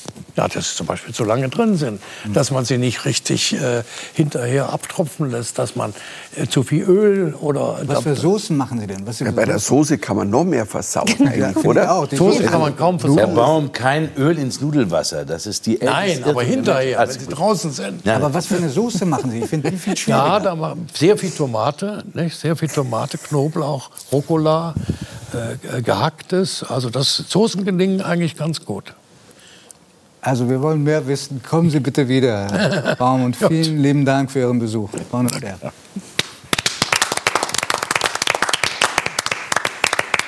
Jetzt lernen wir eine Frau kennen, die sich täglich mit Straftätern, Psychopathen und Narzissten auseinandersetzt, und zwar von Berufswegen. Und wir wollen fragen, warum begehen Menschen abscheuliche Verbrechen? Herzlich willkommen, der Kriminalpsychologin Lydia Benecke. Hallo. Frau Benecke, wenn Sie früher auf Partys waren, also als wir noch Partys feiern durften und erzählt haben, was Sie beruflich machen, in so einem netten Smalltalk abends an der Bar, was waren da die Reaktionen? Also die häufigste Reaktion ist, äh, wie hält man das aus? Tatsächlich ist das die häufigste. Aber auch Reaktionen wie, ja, bringt das überhaupt was, sich mit Straftätern psychologisch zu beschäftigen? Bringt es was, ihnen Therapien anzubieten? Und das sind natürlich Themen, die sehr emotionalisiert sind und wo man durchaus auch sehr kontrovers diskutiert. Deswegen habe ich auch einige KollegInnen, die bei Partys dann sagen, ja, ich bin Therapeutin und die gar nicht so spezifisch darauf eingehen, weil die sagen, man muss dann bereit sein, in diese Diskussion zu gehen und auch natürlich zu vertreten, dass es wissenschaftlich auch fundiert ist, was wir machen. Aber man macht sich nicht immer äh, Freunde damit. Also es ist nicht so einfach. Mhm. Bevor ich Sie frage, ob Sie glauben, dass sowas therapiert werden kann, würde ich gerne wissen, ob Sie glauben, dass es grundsätzlich böse Menschen gibt oder ob das Böse Teil eines jeden von uns ist. Die erste Frage ist ja, wie definiert man das Böse? Das kann man philosophisch oder theologisch machen. Und ich habe eine ganz persönliche Definition. Wenn ein Mensch sich entscheidet, etwas zu tun, was einem anderen schadet, weil dieser Mensch, der das tut, sein eigenes Bedürfnis befriedigen will, könnte ich diese Entscheidung und die folgende Handlung als böse definieren. Jetzt sollte man sich vielleicht fragen, wie viele Menschen äh, tun im Kleinen solche Dinge? Und ab wann würde man dann sagen, ist es aber nicht mehr auszuhalten? Das bedeutet, ähm, das Ausmaß, vor allem der Konsequenzen solcher Entscheidungen, das variiert. Gerade bei schweren Straftaten ist es ja ganz klar, dass wir auch gesellschaftlich natürlich sagen, das geht nicht. Aber die Frage ist eben, kann man das aufwiegen, das Böse? Und manchmal habe ich Täter, ich arbeite hauptsächlich mit Männern, die zum Beispiel in einer Gruppentherapie Weil sitzen. mehr Männer Täter sind oder weil sie sie einfach ja, darauf spezialisiert haben? Ähm, also es gibt insgesamt in allen Ländern in Gefängnissen mehr männliche als weibliche Inhaftierte. Das Viel mehr, ne? Deutlich mehr, ja. Und da gibt es natürlich auch äh, sehr viele Thesen und das wäre ein eigenes Thema, welche Faktoren hierzu beitragen. Aber äh, ich arbeite in einer Einrichtung, die ausschließlich für Männer ist, einer sozialtherapeutischen Anstalt und in einer Ambulanz für Sexualstraftäter, wo auch Frauen hinkommen können, was aber deutlich seltener geschieht, auch weil Sexualstraftaten deutlich seltener von Frauen begangen werden. Auch das wäre ein Thema für sich. In jedem Fall, wenn die Menschen in der Gruppe dann sitzen, also die Männer, dann haben wir es manchmal, dass der eine sagt, der da, der hat ja viel Böseres getan als ich. Und wir sagen, wir wiegen das hier nicht auf, denn jeder von ihnen hat Menschen geschädigt. Die unmittelbaren Opfer der Straftaten, deren Angehörige und auch die Angehörigen der Täter sind ja dann auch ähm, ein Teil des, äh, des Kreises von Menschen, die geschädigt werden. Also stellen Sie sich vor, Ihr Vater sitzt im Gefängnis oder Ihr Ehemann sitzt im Gefängnis, weil er eine schwere Straftat begangen hat. Dann sind Sie natürlich auch davon betroffen. So. Das heißt, wir sagen, wir wiegen das nicht auf, sondern jeder, der dort sitzt, hat entschieden, dass er etwas getan hat, was eben andere schwerwiegend geschädigt hat. Und dieser Mensch soll sich jetzt im Rahmen der Therapie auseinandersetzen mit der Frage, wieso er diese Entscheidung getroffen hat, was das begünstigt hat, aber auch, wie er in Zukunft andere Entscheidungen treffen kann. Hier muss man sagen, ich arbeite mit äh, schuldfähigen Tätern, die also wussten zum Zeitpunkt der Tat, was sie tun und sich auch anders hätten entscheiden können. Und die tragen die Verantwortung für ihr Handeln. Haben denn, denn Täter, die wirklich, also ich sage es mal, abscheuliche Verbrechen begehen, ja, ähm, haben die sowas noch wie einen moralischen Kompass? Denn den bräuchte ich ja eigentlich, um noch beurteilen zu können, dass die Straftat desjenigen, der neben mir sitzt, äh, in meinen Augen nicht so schlimm ist wie die eigene. Nun, es ist unterschiedlich. Denn es gibt einige, die zum Beispiel eine funktionierende Gewissensinstanz haben, die also dazu in der Lage sind, Schuldgefühl zu empfinden, die allerdings durch kognitive Verzerrungen, also Gedankenkonstrukte, ihre Schuld relativieren. Das heißt, man redet es sich schön? Einige, also ein Teil der Täter, die in der Lage sind, ein Gewissen zu haben, das ist ein unwillkürlicher Prozess. Die machen das nicht bewusst, aber die finden Rechtfertigungen, um sozusagen mit sich leben zu können. Und andere, das ist allerdings ein kleinerer Prozentsatz, die haben insgesamt eine Verminderung von Mitgefühl und Schuldgefühl. Die haben da also ein Defizit und die empfinden das nicht. Die können aber trotzdem verstehen, dass sie beispielsweise eine Straftat begehen, dass es Unrecht ist auf einer abstrakten Ebene. Das heißt, es gibt Menschen, die mit Gewissen Straftaten begehen. Und es gibt Menschen, die eine Verminderung in diesem Bereich aufweisen. Und gerade die Menschen, die eben die Fähigkeit haben, Mitgefühl und Schuldgefühl zu empfinden, die in der Therapie erleben die oft, dass wenn die ganzen Konstrukte wegfallen und die sehen die Tat so, wie wir sie sehen, ungeschönt, mit der vollen Verantwortung, dann kann das emotional auch sehr tief gehen. Also die können zusammenbrechen in so einer Sitzung, die können sogar eine depressive Episode entwickeln, wenn sie wirklich sich stellen dem, was sie getan haben. Und das ist dann auch ein Teil des Verarbeitungsprozesses. Also wenn sich jemand also vorstellt, so eine Therapie wäre angenehm, das ist sie nie. Das ist auch für niemanden, der diese Therapie durchläuft, angenehm, weil diejenigen sich mit allem Unangenehmen in ihrem Leben und in ihrer Person sehr lange, sehr intensiv beschäftigen. Und das ist etwas, was niemand gerne tut. Reden denn die äh, Straftäter freiwillig mit Ihnen oder müssen sie mit Ihnen reden? Das hängt davon ab. Also beispielsweise in der Ambulanz kommen äh, Menschen hin, die eine Bewährungsauflage haben, im Rahmen derer sie also eine Therapieauflage haben. Die werden also zu uns geschickt. Und es gibt aber auch Settings, zum Beispiel eben in sozialtherapeutischen Einrichtungen im Strafvollzug, wo sich teilweise Menschen auch hinbewerben, weil sie beispielsweise an einem Punkt sind, wo sie merken, dass sie Hilfe brauchen. Und anderen wird halt das Angebot gemacht. Auf jeden Fall, es gibt einige, die da sitzen und sagen, ja, ich erkenne, dass irgendwas mit mir nicht okay ist und dass ich da was ändern muss, auch beispielsweise um die Chance zu haben, überhaupt jemals wieder ein straffreies Leben zu führen. Weil einige erkennen, dass es nichts bringt, wenn sie nochmal entlassen würden und sie würden wieder eine schwere Tat begehen. Sie würden dann beispielsweise eventuell in Sicherungsverwahrung gehen. Sie erkennen dann die langfristigen Konsequenzen. Das kann eine Motivation sein. Und andere, die Darf ich kurz was fragen? Ja, Sind bitte. das dann eher die langfristigen Konsequenzen, die man dann für sich sieht als Täter? Oder ist es eine wachsende Empathie für die Opfer, die dadurch auch entsteht, weil Sie in Gesprächen diese Perspektive auch eröffnen? Also genau, es ist auch unterschiedlich. Einige Täter kommen in eine Therapie und sagen, ich kann nicht fassen, was ich getan habe.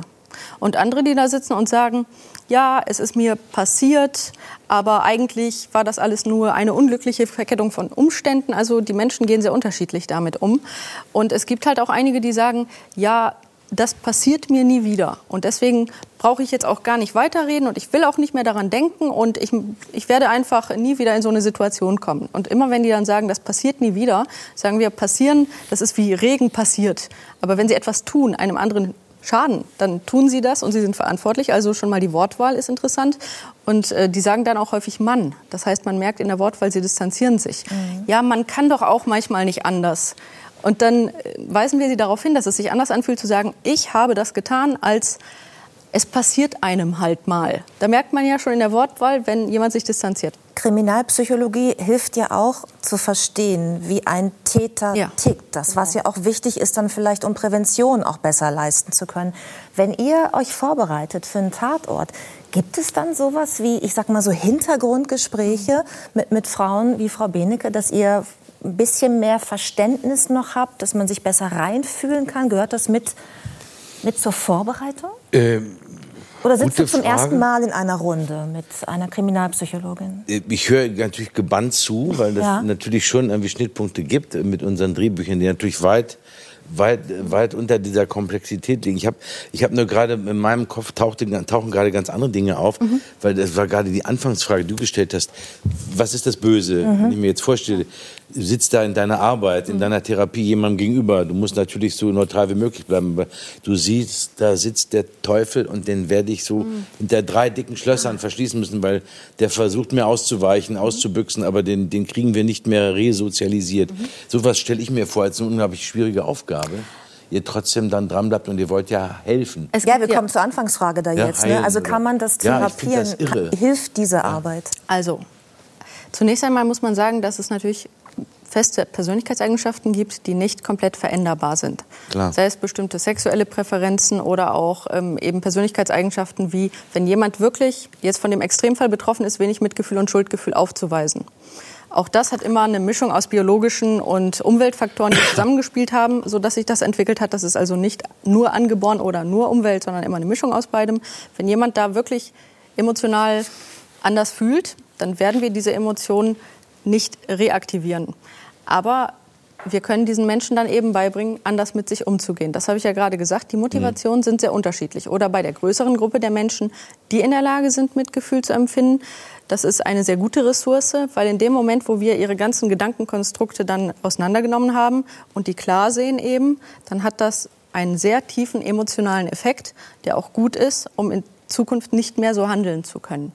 Und dementsprechend, man kann den Menschen beibringen, mit ihren Besonderheiten anders umzugehen. Mhm. Und natürlich kann man nicht alle Menschen so stark verändern, dass sie nie wieder eine Gefahr sind. Das behauptet auch niemand. Das ist also nicht so. Dafür gibt es ja Mittel wie die Sicherungsverwahrung. Aber es gibt eine große Gruppe, die wirklich von solchen therapeutischen Maßnahmen profitiert. Wenn man als täglich Brot praktisch den Umgang mit Verbrechern hat, manchmal auch mit Schwerstverbrechern, ist Ihnen schon mal passiert, dass Sie jemanden richtig mochten als Mensch?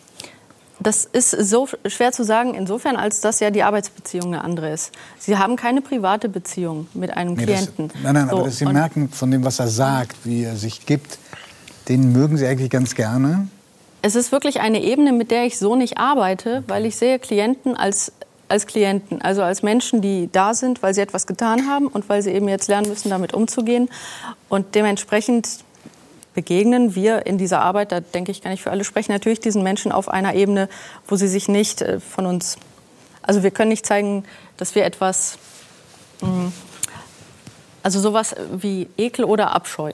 Viele Klienten im ersten Gespräch, die etwas getan haben, was ihnen sehr unangenehm ist, die sagen dann, ich hatte Angst, dass sie vielleicht ähm, Ekel oder Abscheu zeigen, wenn ich hier sitze. Sie müssen also professionell damit umgehen, damit diejenigen sich öffnen können. Aber das ist für mich eine völlig andere Ebene, einem Menschen in einem Arbeitskontext wertschätzend zu begegnen, damit dieser Mensch eben an sich arbeiten kann, als wirklich einen Menschen privat sympathisch zu finden. Können Sie das nachvollziehen? Aber Sie sind doch auch ein Mensch. Ja klar, aber ich weiß, dass die Arbeitsebene halt eine andere ist. Das ist eine Haltung, die vielleicht auch dabei hilft, dass man diesen Beruf machen kann, dass Sie eben ja, diesen Kontext nicht privat empfinden. Sie beschäftigen sich auch mit äh, Betrügern, mit Hochstaplern, mit, mit sogenannten Blendern ja. und schreiben darüber gerade ein Buch, was genau. im Mai erscheint. Ja. Gibt es eine Charaktereigenschaft, die typisch ist für diese Gruppe von Straftätern? Das ist tatsächlich sehr interessant, denn die Forschung sagt, im Prinzip gibt es zwei Eigenschaften, die sehr erfolgreiche Lügner haben müssen, die also überdurchschnittlich viel lügen. Sie sollten angstfrei sein und sie sollten sehr von sich überzeugt sein, übermäßig von sich überzeugt. Denn Kommt wenn, in vielen Berufsgruppen vor. Ja, ja, ja. interessanter Aspekt. Ja, denn Präsident. Viele Chefredakteure sollen totale Narzissten sein. Ja. Das ist eine interessante These. Ja, aber Fakt ist, wenn jemand ähm, sehr selbstsicher ist, während er lügt und dabei auch äh, so ruhig sein kann und ihnen tief in die Augen schauen kann, dann werden sie vom Bauchgefühl her ein positives Gefühl haben. Das heißt, sie haben das Gefühl, ich kann diesem Menschen vertrauen. Und in dem Moment, wo der Mensch sie emotional bereits auf seine Seite gezogen hat, auch durch dieses entspannte und freundliche, offene Auftreten, da werden sie weniger prüfen, ob die Fakten stimmen. Mhm. Und dementsprechend muss es nicht unbedingt inhaltlich eine gute Lüge sein. Das Wichtigste ist, dass sie den Menschen auf der emotionalen Ebene überzeugen. Und gerade wirklich professionelle Hochstapler und auch Betrüger, die haben diese Fähigkeit und merken auch, oh, das funktioniert und werden immer selbstsicherer. Und diese Selbstsicherheit bedingt mit, dass es funktioniert. Vielleicht können wir da mal ein konkretes Beispiel nehmen, dann wird es ein bisschen anschaulicher. Es gibt äh, den Fall äh, einer Mutter, Maike B., fünffache Mutter, die äh, ihren Kindern Krankheiten eingeredet hat und die Kinder teilweise sogar in Rollstühle gezwungen mhm. hat ja. und ein großes Lügengebäude errichtet hatte an den Schulen, bei den Ärzten, mit Krankenkassen. Sie hat sich 140.000 Euro an Hilfs- und Sozialleistungen erschlichen über mehrere Jahre. Mhm. Geht es so einer Frau, die ja eigentlich, also ist eine Hochstaplerin, eine Lügnerin. Geht es so einer Frau nur ums Geld oder steckt da noch mehr dahinter? Also das war ein wirklich besonderer Fall weil eben diese Frau auch zu einer mehrjährigen Haftstrafe verurteilt wurde, denn es waren wirklich Betrugsdelikte. Sie hat also äh, Arztunterlagen gefälscht. Das war also mehr als nur verbale Unwahrheiten zu äußern. Und das über einen langen Zeitraum, bemerkenswert lange, sehr effektiv. Nur für eine finanzielle Bereicherung wäre allerdings alles, was sie getan hat, nicht notwendig gewesen. Sie hat auch sehr viel getan, um eben ähm, als Heilige gesehen zu werden im Prinzip. Also sie hat sich dann noch engagiert in sozialen Bereichen und hat sich auch ähm, sehr gerne auch in Interviews zur Verfügung gestellt, um zu berichten, wie stark sie ist und wie sehr sie ein Vorbild sein will. Das wäre zu der finanziellen Bereicherung nicht notwendig gewesen. Und dementsprechend war das schon eine Mischung, das wurde auch in dem Prozess besprochen, aus einer psychologischen Komponente, dass diese Frau diese Aufwertung so sehr brauchte, dass sie diese bereit war. Anerkennung der anderen? Genau, also bewundert werden. Und man muss sich vorstellen, wo wir wieder bei der Definition von böse sind, ähm, eine Mutter ist bereit, ihre Kinder zu schädigen, um das Bedürfnis, nicht nur finanziell, sondern vor allem auch psychologisch, diese Anerkennung dann äh, sich selbst zu befriedigen. Und sie benutzt diese Kinder sozusagen genau dafür. Und das ist natürlich etwas, was viele besonders entsetzt, das wurde auch unter dem Begriff Münchhausen bei Proxy, Münchhausen-Stellvertreter-Syndrom, auch ähm, definiert im Rahmen dieses Verfahrens. Ja, und hier kommen diese ganzen Dinge zusammen. Die Frage, wie wird ein Mensch so? Warum entwickelt er eigentlich so ein übermäßiges Bedürfnis nach Aufmerksamkeit ja, und Bewunderung? Und warum fällt es nicht auf? Das fragt und das man sich auch. ja auch immer. Ne? Genau. Warum wird niemand stutzig? Sind die, mhm. äh, die Täter, sind die Hochstapler, die Betrüger, sind die so perfide? Sind Sie, sind Sie Ihren, Ihren Mitmenschen überlegen oder gucken wir da nicht genug hin? Also es gibt verschiedene Komponenten. In diesem Fall war es interessant, dass alle gesagt haben, so eine Geschichte, warum sollte die jemand erfinden? Punkt eins. Es wirkt auf einen normalen Menschen jetzt erstmal unplausibel, dass jemand so weit gehen würde. Und dementsprechend auch der nächste Punkt, wer möchte denn einer Frau in so einer Lage etwas unterstellen? Das ist ja eine Immunisierung. Jemand, der sich in so einer Situation darstellt, wer würde denn dann äußern, was ist denn, wenn es vielleicht nicht stimmt? Das heißt, sie hat auch diese emotionalen Mechanismen sehr gut genutzt. Jetzt beschäftigen Sie sich berufsmäßig äh, mit diesem Thema. Glauben Sie, dass Sie ähm, deshalb gefeit sind, vor ähm, ja, also Betrügern auf den Leim zu gehen? Also inzwischen bin ich kann man, kann man das lernen? Also kann man, kann man lernen, die Menschen da besser zu lesen? Also, äh, lesen ist vielleicht das falsche Wort, denn ich gehe an Dinge gerne mit maximaler Ratio ran. Und besonders eine Sache ist aber wichtig, dass man wirklich auch aufgrund der Forschungsdaten sagen kann, man sollte vorsichtig sein mit dem emotionalen Eindruck, den man von Menschen hat und dem sogenannten Bauchgefühl. Und das sage ich immer. Denn gerade die HochstaplerInnen, die haben es wahnsinnig gut drauf, die Menschen positiv einzunehmen. Total. Und das, jeder sagt so, nein, anderen passiert das vielleicht. Da sind wir. Aber ich, mein Bauchgefühl, das hat mich noch nie irgendwie äh, im Stich gelassen. Mein Bauchgefühl ist super. Ja, das denken alle Menschen und dementsprechend haben auch Hochstaplerinnen genau. äh, die, äh, ja, die Möglichkeit, äh, das zu nutzen. Man sollte also die Mechanismen kennen und sich selber hinterfragen. Denn wenn man weiß, dass man hinterfragen sollte, auch wenn man ein positives Gefühl einem Menschen gegenüber hat, ist das schon mal der erste Schritt. Und ich hatte tatsächlich ähm, eine Motivation, das Buch zu schreiben, als junge Frau eine interessante Begegnung mit einem sehr charismatischen Hochstapler, mit dem ich auch einige Jahre zu tun hatte. Und inzwischen frage ich mich, wie jemand so lange so erfolgreich mit dieser Tour durchs Leben gehen kann. Und um Sie haben es auch nicht gemerkt. ähm, anfangs nicht, sehr lange sogar nicht, also eine ganze Weile. Und jetzt, nach vielen Jahren zurückblickend auf diese Episode, habe ich mir gedacht, es ist doch spannend, den Menschen die Dinge zu vermitteln, mit denen sie selbst besser so etwas erkennen können. Denn wenn sie die Mechanismen kennen, die psychologischen, dann können sie es besser erkennen und damit kann man sich auch schützen. Vielen Aber Dank gibt- für diesen Einblick in Ihre Arbeit. Vielen Dank. Gerne.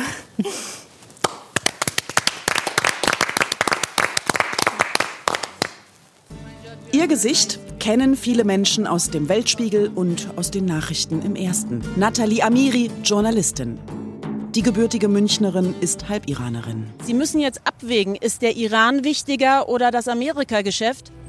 Fünf Jahre lang hat sie das ARD-Studio in Teheran geleitet. Bis vor einem Jahr war sie dort. Die Berichterstattung aus dem Gottesstaat ist kompliziert, riskant und von staatlicher Seite aus vor Ort meist mehr als unerwünscht. Es sind überwiegend sehr junge Männer, oft ohne Aussichten auf einen Job, die protestieren, sich mit den Sicherheitskräften der Islamischen Republik anlegen.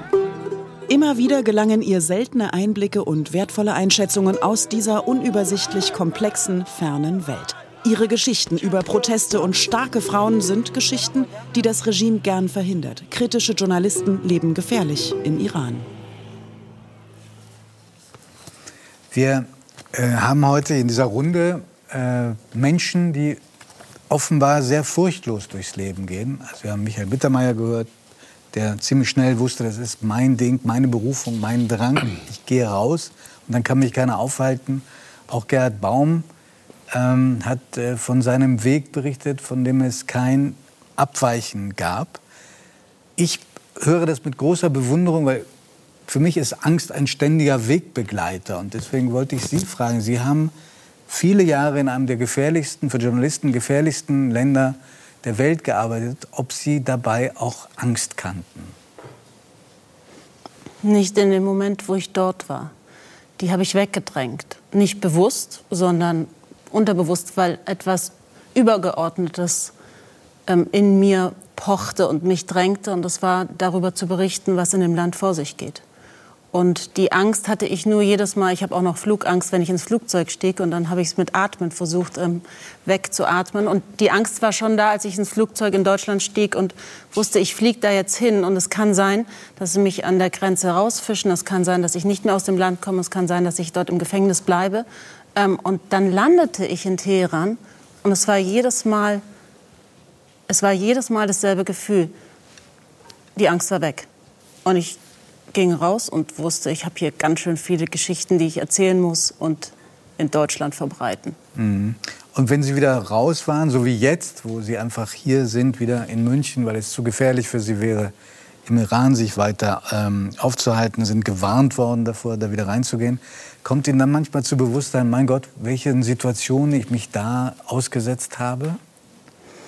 Ja, gerade als ich das Buch jetzt in den letzten Monaten geschrieben habe, war das schon so ein Gefühl, pff, wie knapp war es immer. Aber selbst jetzt, wenn das Buch rausgekommen ist, ist ja die Gefahr nicht vorbei. Der iranische Geheimdienst ist überall und viele Iraner, die wissen, wie gefährlich der iranische Geheimdienst, gerade der, der Revolutionsgarde, sich auf der ganzen Welt befindet, ähm, agiert warnen mich und sagen, pass auf. Also es ist jetzt nicht so, dass ich in Deutschland oder in einem anderen Land, gerade in der Region, wenn ich mich dann dort aufhalte, sehr viel sicherer mich bewege.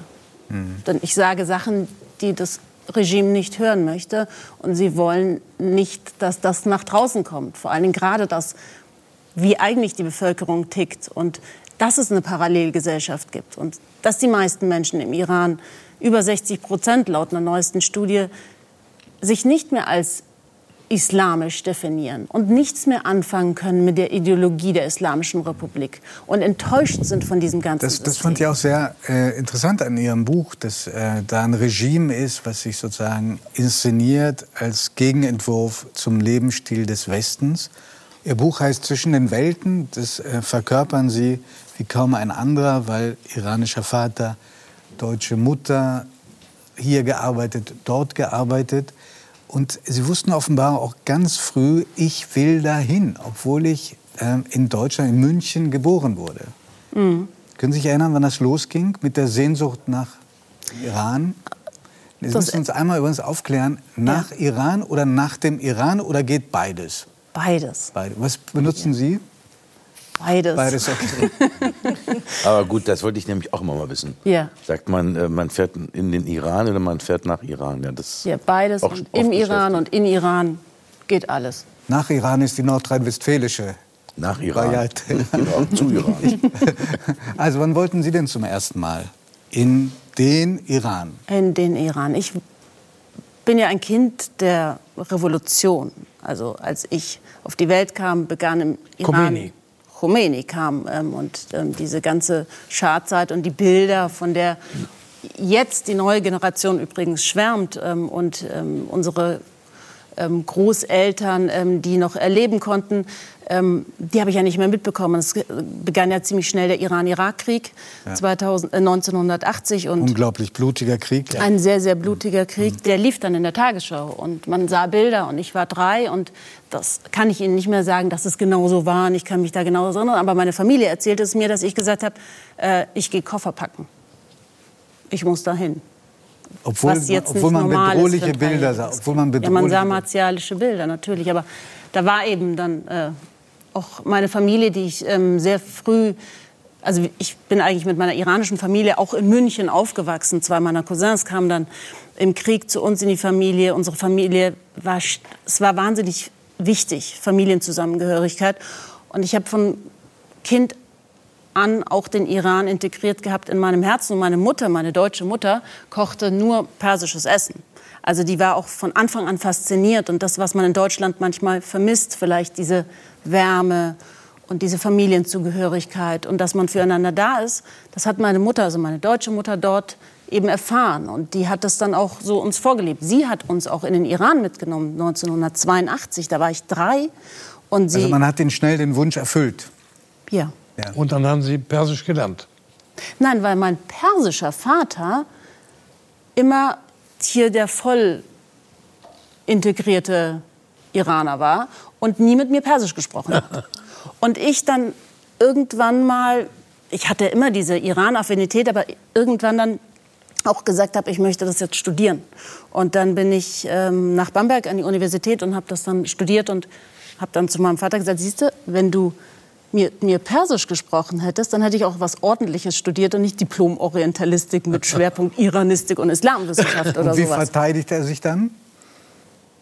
Ähm, also mein Vater schickt mir immer noch, also ist ja mein bester Producer, der schickt mir jeden Tag mindestens 50 bis 80 Videos aus dem Iran, die sich die Iraner alle zuschicken über die sozialen Medien. Das ist ein wahnsinnig wichtiges, das kann ich gleich noch ähm, erzählen, wie wichtig die sozialen Medien im Iran sind, auch für die Zivilgesellschaft. Aber die Iraner in der, in der, in der Diaspora schicken die sich ständig zu. Und jedes Mal schickt er mir dieses Video und sagt danach, wenn du es nicht verstehst, dann kann ich es dir noch mal übersetzen. Wir haben Also- vorhin gemeinerweise Gerhard Baum nach seinen Kochkünsten gefragt. Es Ja. heißt, dass ähm, Ihr Vater Ihre Mutter ganz besonders beeindruckt hat, weil er Persisch für sie gekocht hat. Ja, im Studentenwohnheim in Deutschland, aber das war's dann. Dann hat er sie geheiratet und dann hat meine Mutter Persisch gekocht. Das war das hat einzige aber, Mal? Das war das einzige Mal, dass er für sie Nein, gekocht er hat dafür alle Studentinnen Persisch gekocht. Safranhähnchen, das ist wirklich Oh. lecker riech mit roch mit, äh, mit persischem Basmati-Reis und damit hat er alle Frauen rumgekriegt und meine Mutter hat sich das dann aber angeeignet. Aber danach hat nur noch sie Persisch gekocht. Äh, Darf ich mal fragen, wie denken denn die jungen Leute im Iran? Also Sie haben eben die, darauf hingewiesen, dass die religiöse Motivation des Regimes schwindet. Im Grunde ist es eine korrupte Oligarchie, die die Religion benutzt, um Macht Ja, auszuüben. nur noch. Und die jungen Leute haben doch eine Sehnsucht nicht eine Sehnsucht nach äh, äh, Freiheit. Sie sind gut ausgebildet. Es ist ein faszinierendes Land. Ich habe Erinnerungen von meiner. Ich war einmal da, äh, um einen Gefangenen, deutschen Gefangenen im Wien-Gefängnis zu besuchen und, und äh, um seine Freilassung mich zu bemühen.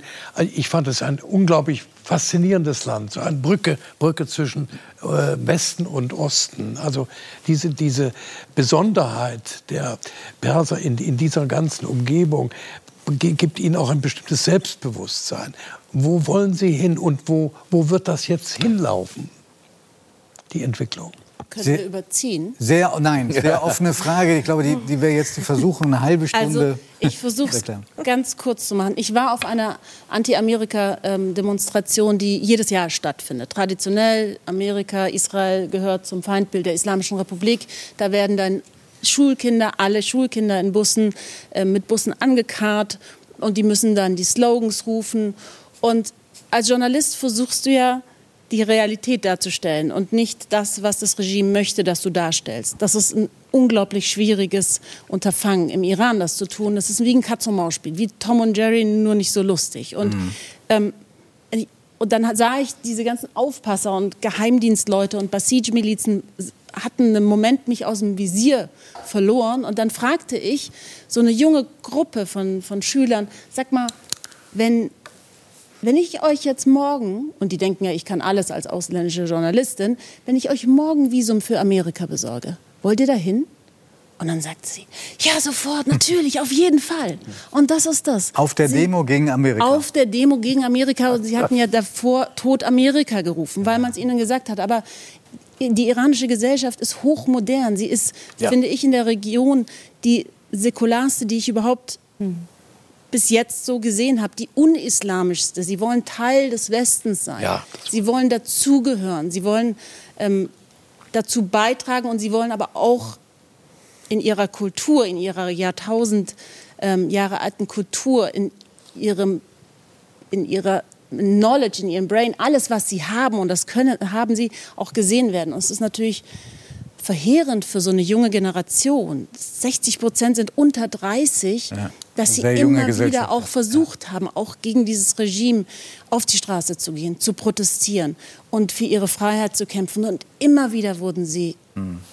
unterdrückt. Unterdrückt und, und, und, und ich meine, inzwischen wissen wir im Iran, wenn das Internet aus ist im Iran, dann wird geschossen. Ja. Ja. Das ist natürlich verheerend Frau Miri, einer der überraschendsten Sätze in Ihrem Buch für mich war, dass Sie alles beschreiben, was Sie auch mündlich wiedergeben, wie gefährlich das ist, wie, wie der Unterdrückungsapparat funktioniert und so weiter. Und trotzdem sagen Sie, Sie fühlen sich dort lebendiger als hier. Und das auch noch in München, wo es besonders lustig zugeht und besonders lebhaft. Wie kommt das? Weil es im Iran um mehr geht. Also der Kampf um dein Überleben und das Zelebrieren des Lebens findet dort exzessiver statt, weil ich das Gefühl habe, dass wir hier in Deutschland manchmal vergessen haben, ja. was wir an Luxus haben, in was für einem unglaublich wundervollen Land wir leben, in dem wir eine Demokratie haben, in dem wir am Abend ins Bett gehen können und am Morgen aufstehen und wir wissen, wir werden nicht abgeholt. Selbst wenn wir unsere Meinung sagen, selbst wenn die konträr zur allgemeinen Meinung ist, wir dürfen das sagen, was wir wollen. Wir haben Sicherheit in diesem Land. Und im Iran, ähm, und dadurch habe ich das Gefühl, dass wir hier sehr phlegmatisch geworden sind. Hm. Sitzen wir und schauen Netflix und überlegen uns, wie der Bausparvertrag abgezahlt wird. Und ich glaube, dass Deutschland und jetzt auch meine Generation, die ja den Krieg nicht erlebt hat, die nichts Schlimmes erlebt hat, zum ersten Mal im letzten Jahr während der Corona-Pandemie gesehen hat, was bedeutet Freiheitsentzug? Mhm. Wie, was macht es mit meiner Psyche?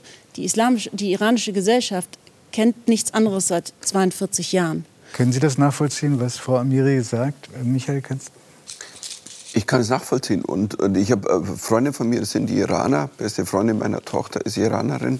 Und ähm, ich kann das immer beobachten, wenn die im Iran waren und wiederkommen, die holen sich da was ab da ist so viel Lebensgefühl, da ist so viel, das ist so anders wie alles, was wir lesen über den Iran. Ja. Und ähm, das sagen die auch immer, das sagt, es ist so schade, dass, äh, wie dieses Beispiel mit den Kindern auf dieser Demonstration, dass ähm, es kommt nur nicht durch, dieser allumfassende Staat, die alles irgendwie in jeder Pore im Griff haben scheinbar und unterdrücken.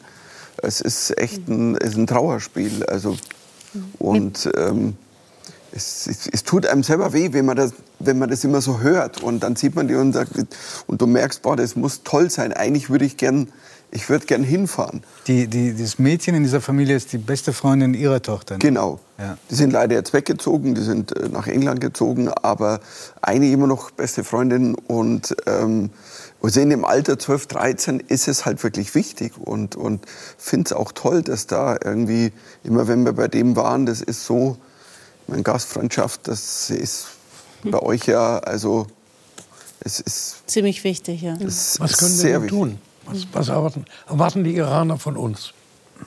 Ich glaube, das ist eine ganz wichtige Frage, weil mir blutet wirklich das Herz, auch wenn man Freunde hat, Iraner ähm, im engsten Umfeld, diese, was mich so an der Kultur fasziniert, diese Feinstofflichkeit, diese Sinnlichkeit, diese Freude am Leben und auch Bilder aus den 70er Jahren, auch von Frauen, Menschen, die frei sind, die das Leben genießen und, und jetzt diese Bilder zu sehen. Und ich sehe uns, wie wir hier sitzen, auch in einer gewissen Verantwortung, weil all das ist nicht selbstverständlich, dass wir hier freiheitlich sitzen, dass wir den Schnabel aufmachen können, dass wir uns so anziehen können, wie wir wollen. Und ich glaube, also wenn ich jetzt im Iran leben würde, dann würde ich von außen so nach dem Motto auch mal so ein bisschen eine Fahne mir wünschen.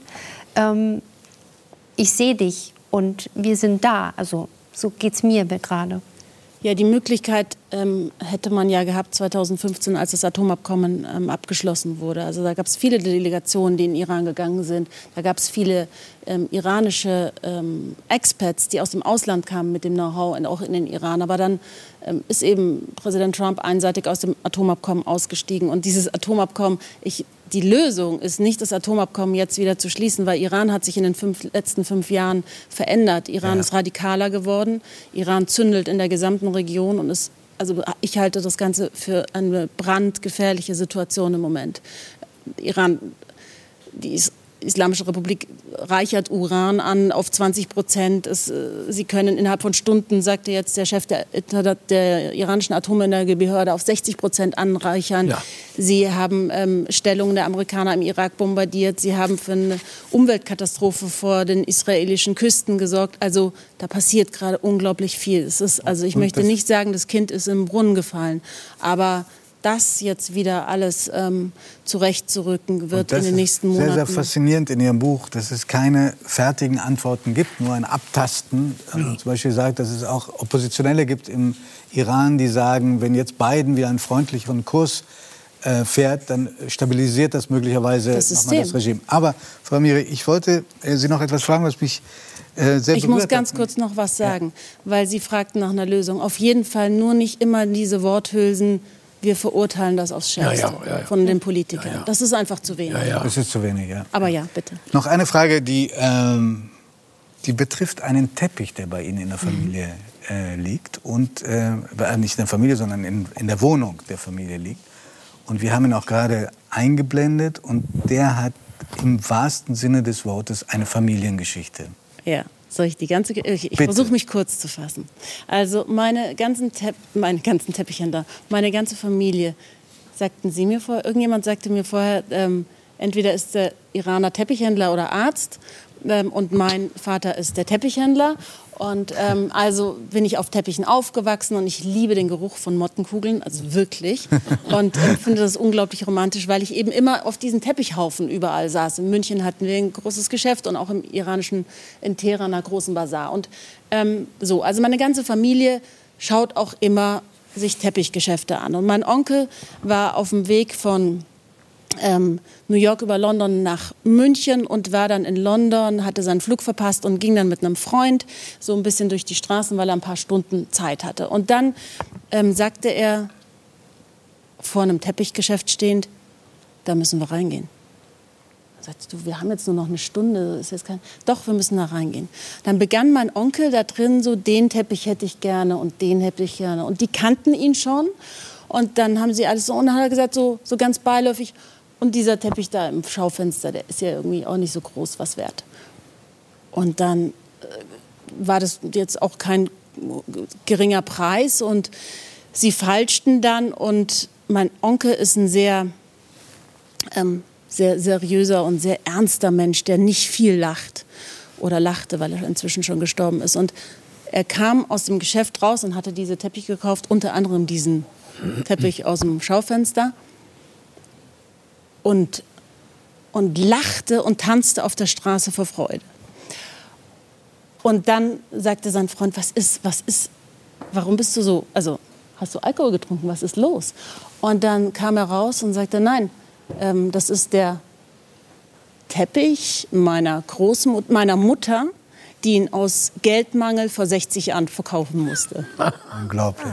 Und wo ist in der Teppich? Yazd, in der, im Süden des Iran. Ähm, und er hatte als ältester Sohn versucht, diesen Teppich noch nachzukaufen. Also nach drei Wochen hatten sie irgendwie wieder Geld aus der Ernte. Und dann versuchte er nach Kerman zu gehen, weil er wusste, dieser Teppich ist nach Kerman verkauft worden. Aber dann war er schon in Teheran und dann begann eben dieser Wahnsinn, Teppich durch die Welt zu wandern. Wo ist der Teppich jetzt? Bei uns zu Hause in München. Bei uns heißt bei Ihnen, bei Ihnen. Nein, noch den nicht. Eltern. Aber ich habe zu meinem Vater gesagt, ich, mag, ich möchte nichts erben, aber den Teppich möchte ich. Aber der Onkel hat den sofort. Äh, Der hat ihn sofort erkannt. Er wusste, den hat seine Mutter geknüpft. Ich kenne das ja auch so, Teppichgeschäfte, da guckt man so drauf und für mich sehen dann viele... Gleich aus. Ah, Und dann werden diese 80 Teppiche hochgehoben, die da liegen und dann, Mhm. dann Aber hat wenn man die sich ausgesehen. Aber den hat die Mutter ja, jahrelang vor ihm ja ein Auge, ja, ja, ja, ja klar, Ja. also auch ein Auge dafür zu haben. Was wieder ein. Beleg dafür ist, dass das Leben wirklich Geschichten schreibt, die man sich schwer ausdenken kann. Ja, Großartig. Familie, ich äh, wünsche Ihnen erstens, dass Sie diesen Teppich kriegen, aber nicht so schnell. Ja. Äh, noch, lange, noch lange darauf warten Ja. müssen. Dann wünsche ich Ihnen ein schönes Neujahrsfest. Ich glaube, es ist am 20. März. Ja, Äh, mit Fisch und Kräuterreis. ja. Und, Und es soll alles. Das kochen Sie selbst. Ja, ich kann auch mal zu Ihnen und Ihrer Frau kommen und euch Ja, was Das, kochen. dieses Angebot würde ich nicht Gutes ausschlagen. Angebot. wirklich- also, und der dritte Wunsch ist, dass Sie unter anderen Verhältnissen wieder zurück in den Iran gehen. Ja, weil es gibt noch Ja. viele Geschichten. Ich glaube, viele Zuschauerinnen und Zuschauer würden sich freuen. Vielen Dank. So, Dietmar Bär hat jetzt fast zwei Stunden lang zugehört. Aber ich habe gar keine Zeit über mich zu Ich muss jetzt an alle Fragen stellen, weil das ist das Dilemma, dass man hier sitzt und denkt, oh Gott, das Ja, ist total spannend. Ich kann hier Nachbarschaftshilfe, wir wohnen in der Südstadt in Köln. Sie wissen, dass wir auf der Ecke das tolle Lokal haben mit, Ja, mit wir- Delivery, die Ja. Sie unterstützen würden in Ihrem Dilemma. Aber auch da komme ich mal wegen dem Ruhlwasser vorbei. Ihr müsst euch zusammentun an dem Abend in Ja, ja. Köln und dann kommt Frau Amiri vorbei. Aber gut. Und wir, wir beide kommen jetzt sogar auf ein Gespräch zurück, was wir ganz am Anfang der Sendung geführt Ja. haben, nämlich ein Gespräch über Ernährung, weil ich habe dich beobachtet. Du hast in den ganzen zwei Stunden hast du Hast du da beobachtet? unten, Du sollst hier den- die Sendung moderieren. Ja, ich habe immer so mit, mit dem linken Ja. Auge so gecheckt, weil ich Ja, ja, ich wusste, hatte ich Frau spreche Dr. Flecker gesagt, nicht mehr mit den Früchten. Du hast Da- keine Praline gegessen, du Nein, hast nur die natürlich Früchte nicht. Ich bin ja nun im Fastenkeller im Moment. Okay, was machst No du für ein. Fasten? Äh, ich nehme als nichtgläubiger Mensch, aber das katholische Fastenfenster war von äh, Aschermittwoch bis Karfreitag. Meine Frau hat mich dazu gebracht, die macht das schon viele Jahre. No drinks, no sweets ist so die, der Oberbegriff. Im Moment auch so gut wie kein Fleisch und das ist jetzt gerade no go. Wir haben uns ein bisschen definiert auf ein Eis, kann man jetzt mal essen. Das ist, Ein Eis ist nicht süß. das ist Sorbet oder es Oder ist ein warmer Milchsaft, der, wenn er dann im Körper ankommt. ja, ein warmer Aber Milchsaft. Pralinen und ich sag mal, die Frühstücksmarmelade und den Honig geht auch noch durch. Mhm. Und dann ist aber auch schon. Äh, Ja, schon dehnbar jetzt langsam. Ja, aber so. ich- Was ist denn da noch alles Naja, drin? aber ich habe ja gesehen, ich habe zum Beispiel gesehen, Herr Mittermeier hat seine Etagere oben schon ausgeräumt. Ja, ja, ich, Zwei. ich war auch Ja. schon dran an der Zwei. Schokolade. Nein, aber das ist eben Schokolade, das fällt alles raus. Wie, wie veränderst du dich denn, wenn du fastest? Also ich Wie kenne Männer, wenn die, wenn die verzichten Kriegen eine andere müssen. Stimme? Nein. Ja, auch eine andere Stimme. Und sie werden auch so, so unleidig. Oh Gott. Irgendwie. Nein, wie ist das das kann bei ich. dir? Ähm, es ist einfach nur, weil man gerne Wein trinkt äh, und ich da ein bisschen neidisch auf den Michael gucke und da, aber das hat sich auch schon wieder auch ausgegeben. echt. Weil man ist jetzt schon in der äh, dritten Woche und irgendwann wird das ein normaler, äh, normaler Betrieb. Der normale Alltag ist da und äh, am Anfang kneift es ein bisschen. Und dann kommt das, was einem alle erzählen können, die das mitmachen. Da kommt eine Power zurück. Man hat einen anderen Schlafrhythmus. Natürlich, man steht morgens anders auf und äh, da ist schon viel Positives dabei. Trotzdem freue ich mich auf den ersten schönen Moselriesling irgendwann. Ohne jetzt zu tief äh, medizinisch einzusteigen, aber macht es Sinn, äh, mal so vier, sechs Wochen, acht Wochen lang zu verzichten auf Süßes Plus die Meierkur, die muss ich äh, noch davor setzen. und Alkohol? Oder lieber das ganze Jahr über Das ein ist bisschen aufpassen? Sagen Sie jetzt nichts Falsches. Individuell. Frau Dr. Fleck. Es ist individuell, das ist eine Ich gute höre Antwort. Zu. Ich glaube, ich, Das, das ich ist glaube genial, oder? Diese Antwort Das ist individuell, da ist jeder gemeint. Wirklich. Ich heißt ja nicht, dass ich mich dann Weil ich Donnerstag total fasten. verändere wieder. Für mich wäre Fasten, dann, dann kippe ich wie ein Kanarienvogel eher von der Stange. Ne? Sie meinen jetzt ja das komplette Ja, so richtig essen, trinken? Nein, radikales nein. Fasten wäre nichts für mich. Nein, das, ne? äh, das und, ist es ja nicht. So muss man halt jeden gucken, Ja. was ihm gut tut. Aber Ja. mal so ein Passagierer, zeitbegrenzter Verzicht auf Alkohol und Zucker, Kann der ich. setzt bei vielen, wenn es mal eine Woche ist, schon manche Alleine Überraschung. die Entsäuerung Genau. ist schon, äh, macht schon was mit einem. Das ist äh, etwas, Das sieht man kriegen. ja auch an, dass schon was Da passiert. ist jetzt aber auch viel von den tollen Maskenbildnerinnen von Ah. Radio Bremen zu, zu sprechen, auf jeden Fall. Nein, das macht was mit einem, auf jeden Fall. Und wie gesagt, diese Meierkur, die wir am Anfang des Jahres machen, die vielleicht fast wichtiger ist als das Fasten, äh, weil das einfach dadurch schon länger bekannt ist, dass der Darm so viel mit uns macht. Das Schöne Ja. ist aber, wenn man jeden Tag, ohne jetzt irgendwo hinfahren zu müssen, so ein bisschen nebenbei einfach ein bisschen gesünder wird, ohne große So wurden wir auch Hexerei. aus der Meierkur entlassen. Der Moosburger da in Dornbirn hat auch gesagt, bitte erstmal vor allen Dingen langsamer essen. Ganz wichtig, das ist auch so ein Punkt der Meierkur, dieses langsame Essen, dieses Brötchen, womit es mal angefangen hat, 40 Mal spe- einspeicheln und langsam essen, ein Drittel weniger Kalorienmenge aufzunehmen. Klingt das toll, oder? Hat man schon mitgenommen. Und Bewegung, Bewegung, Bewegung. Also ich habe dir auf jeden Fall angemerkt, dass du bei dem Gespräch mit Frau Dr. Fleck sehr aufmerksam zugehört Ja, hast. Du ja, hast aber meine bei Frau ist ein allen großer Fan. sehr aufmerksam zugehört. Und du hast auch gerade gesagt, du hast eigentlich ganz viele Fragen. Ja, natürlich. Welches Gespräch hat den besten Input geliefert für einen Film? Was würdest du sagen? Also natürlich ist alles, was Frau Bennecke erzählt, ist natürlich, da hat, ist, ist viel drin. Also, Sie hat die Antwort ich hab- befürchtet. Ich habe, naja, einfach äh, auf, aufgrund der Themen, wie wir gerade im Moment wir einen aktuellen Tatort, da haben wir nämlich jemanden, der ein, ein, ein, ein äh, Schiff entführt, da gibt es jemanden, über den sich Freddy Schenk aufregt und sagt irgendwie, heutzutage kann jeder Depp irgendwie äh, das Recht durchzudrehen, nur weil er sich gekränkt fühlt. Also wir haben einen gekränkten Menschen, dem äh, seine, äh, aus seiner Sicht Unrecht widerfahren ist und der meint, er müsste jetzt ein Schiff entführen und bestellt fünf Leute auf einer Liste, die jetzt bitte auf das Schiff kommen sollen. Das weil er mit so denen ein amüsant. Hütchen zu rüpfen hat. Also ganz spannend wahrscheinlich auch, was Ich muss deswegen amüsant sagen, weil das Ja. wieder so ein typischer Plot ist. Der ist so, äh, so ein Täter, der so eine lange Planung hat, um irgendwas für sich wieder gut zu machen. Ja. sowas gibt es im echten Leben quasi nie. Okay. Also zumindest so tiefsinnige Sachen. Das sind Ja. immer die Sachen, die bei den fiktiven Geschichten ich häufig bemerkt habe. Und äh, im echten Leben sind die Motivationen oft deutlich einfacher gestrickt. Gucken Sie gerne Krimis? Gucken Sie den Tatort? Ich gucke äh, eigentlich fast nie fiktive Produktionen und ich habe letztens eher zufällig, weil ich gerade in einem Hotel war, eine Tatortfolge aus äh, Zürich gesehen. Ganz kurz reingeseppt. Ich habe mich nur darüber aufgeregt, dass die Spurensicherung so völlig unrealistisch vorgegangen ist und habe dann direkt wieder ausgeschaltet. unsere Filme haben ja mit der Realität auch nichts Soll zu es ja auch nicht. Und das ist es Ich ja. weiß, Es- ja. Ich ja, meine, wobei diese manchmal schon. Manchmal Nein, schon. das soll kommen ja wir haben, wir, nein, Doch, wir sind doch. in einer ewigen Ambivalenz, das natürlich herzustellen. Natürlich hören wir Dinge oder ich habe Freunde, Ärzte, die sagen, wenn ich jetzt noch einmal sehe, dass einer mit der Krücke auf der falschen Seite läuft, weil das natürlich niemand gezeigt hat, das, sind- das sind Sachen, die aber auch mir wehtun, wenn ich so sehe. Wir, wir gucken jetzt rein in dein vielfältiges filmisches Schaffen. Denn du bist nicht nur Tatort. So, das Nein. gucken wir uns noch mal an. Bitte schön. Was er macht, das macht er richtig. Dietmar Bär, Schauspieler. Seit 24 Jahren ermittelt er nun schon als Kölner Tatortkommissar Freddy Schenk und lässt sich nicht leicht unterkriegen. Ihre DNA war auf einem Glas in Kampes Zimmer. Mit Schultheater fing das alles mal an. Irgendwo sollte ich wahrscheinlich Schauspieler werden, ich weiß es nicht. Ja, ja, das ging, geht zurück auf das Jahr 1977. Zu dem Zeitpunkt hatte ich noch kein Theater von innen gesehen. In Dortmund ist Dietmar Bär geboren, als Sohn eines Metzgergesellen und einer Fleischerei-Fachverkäuferin. Schorenes Kopffleisch.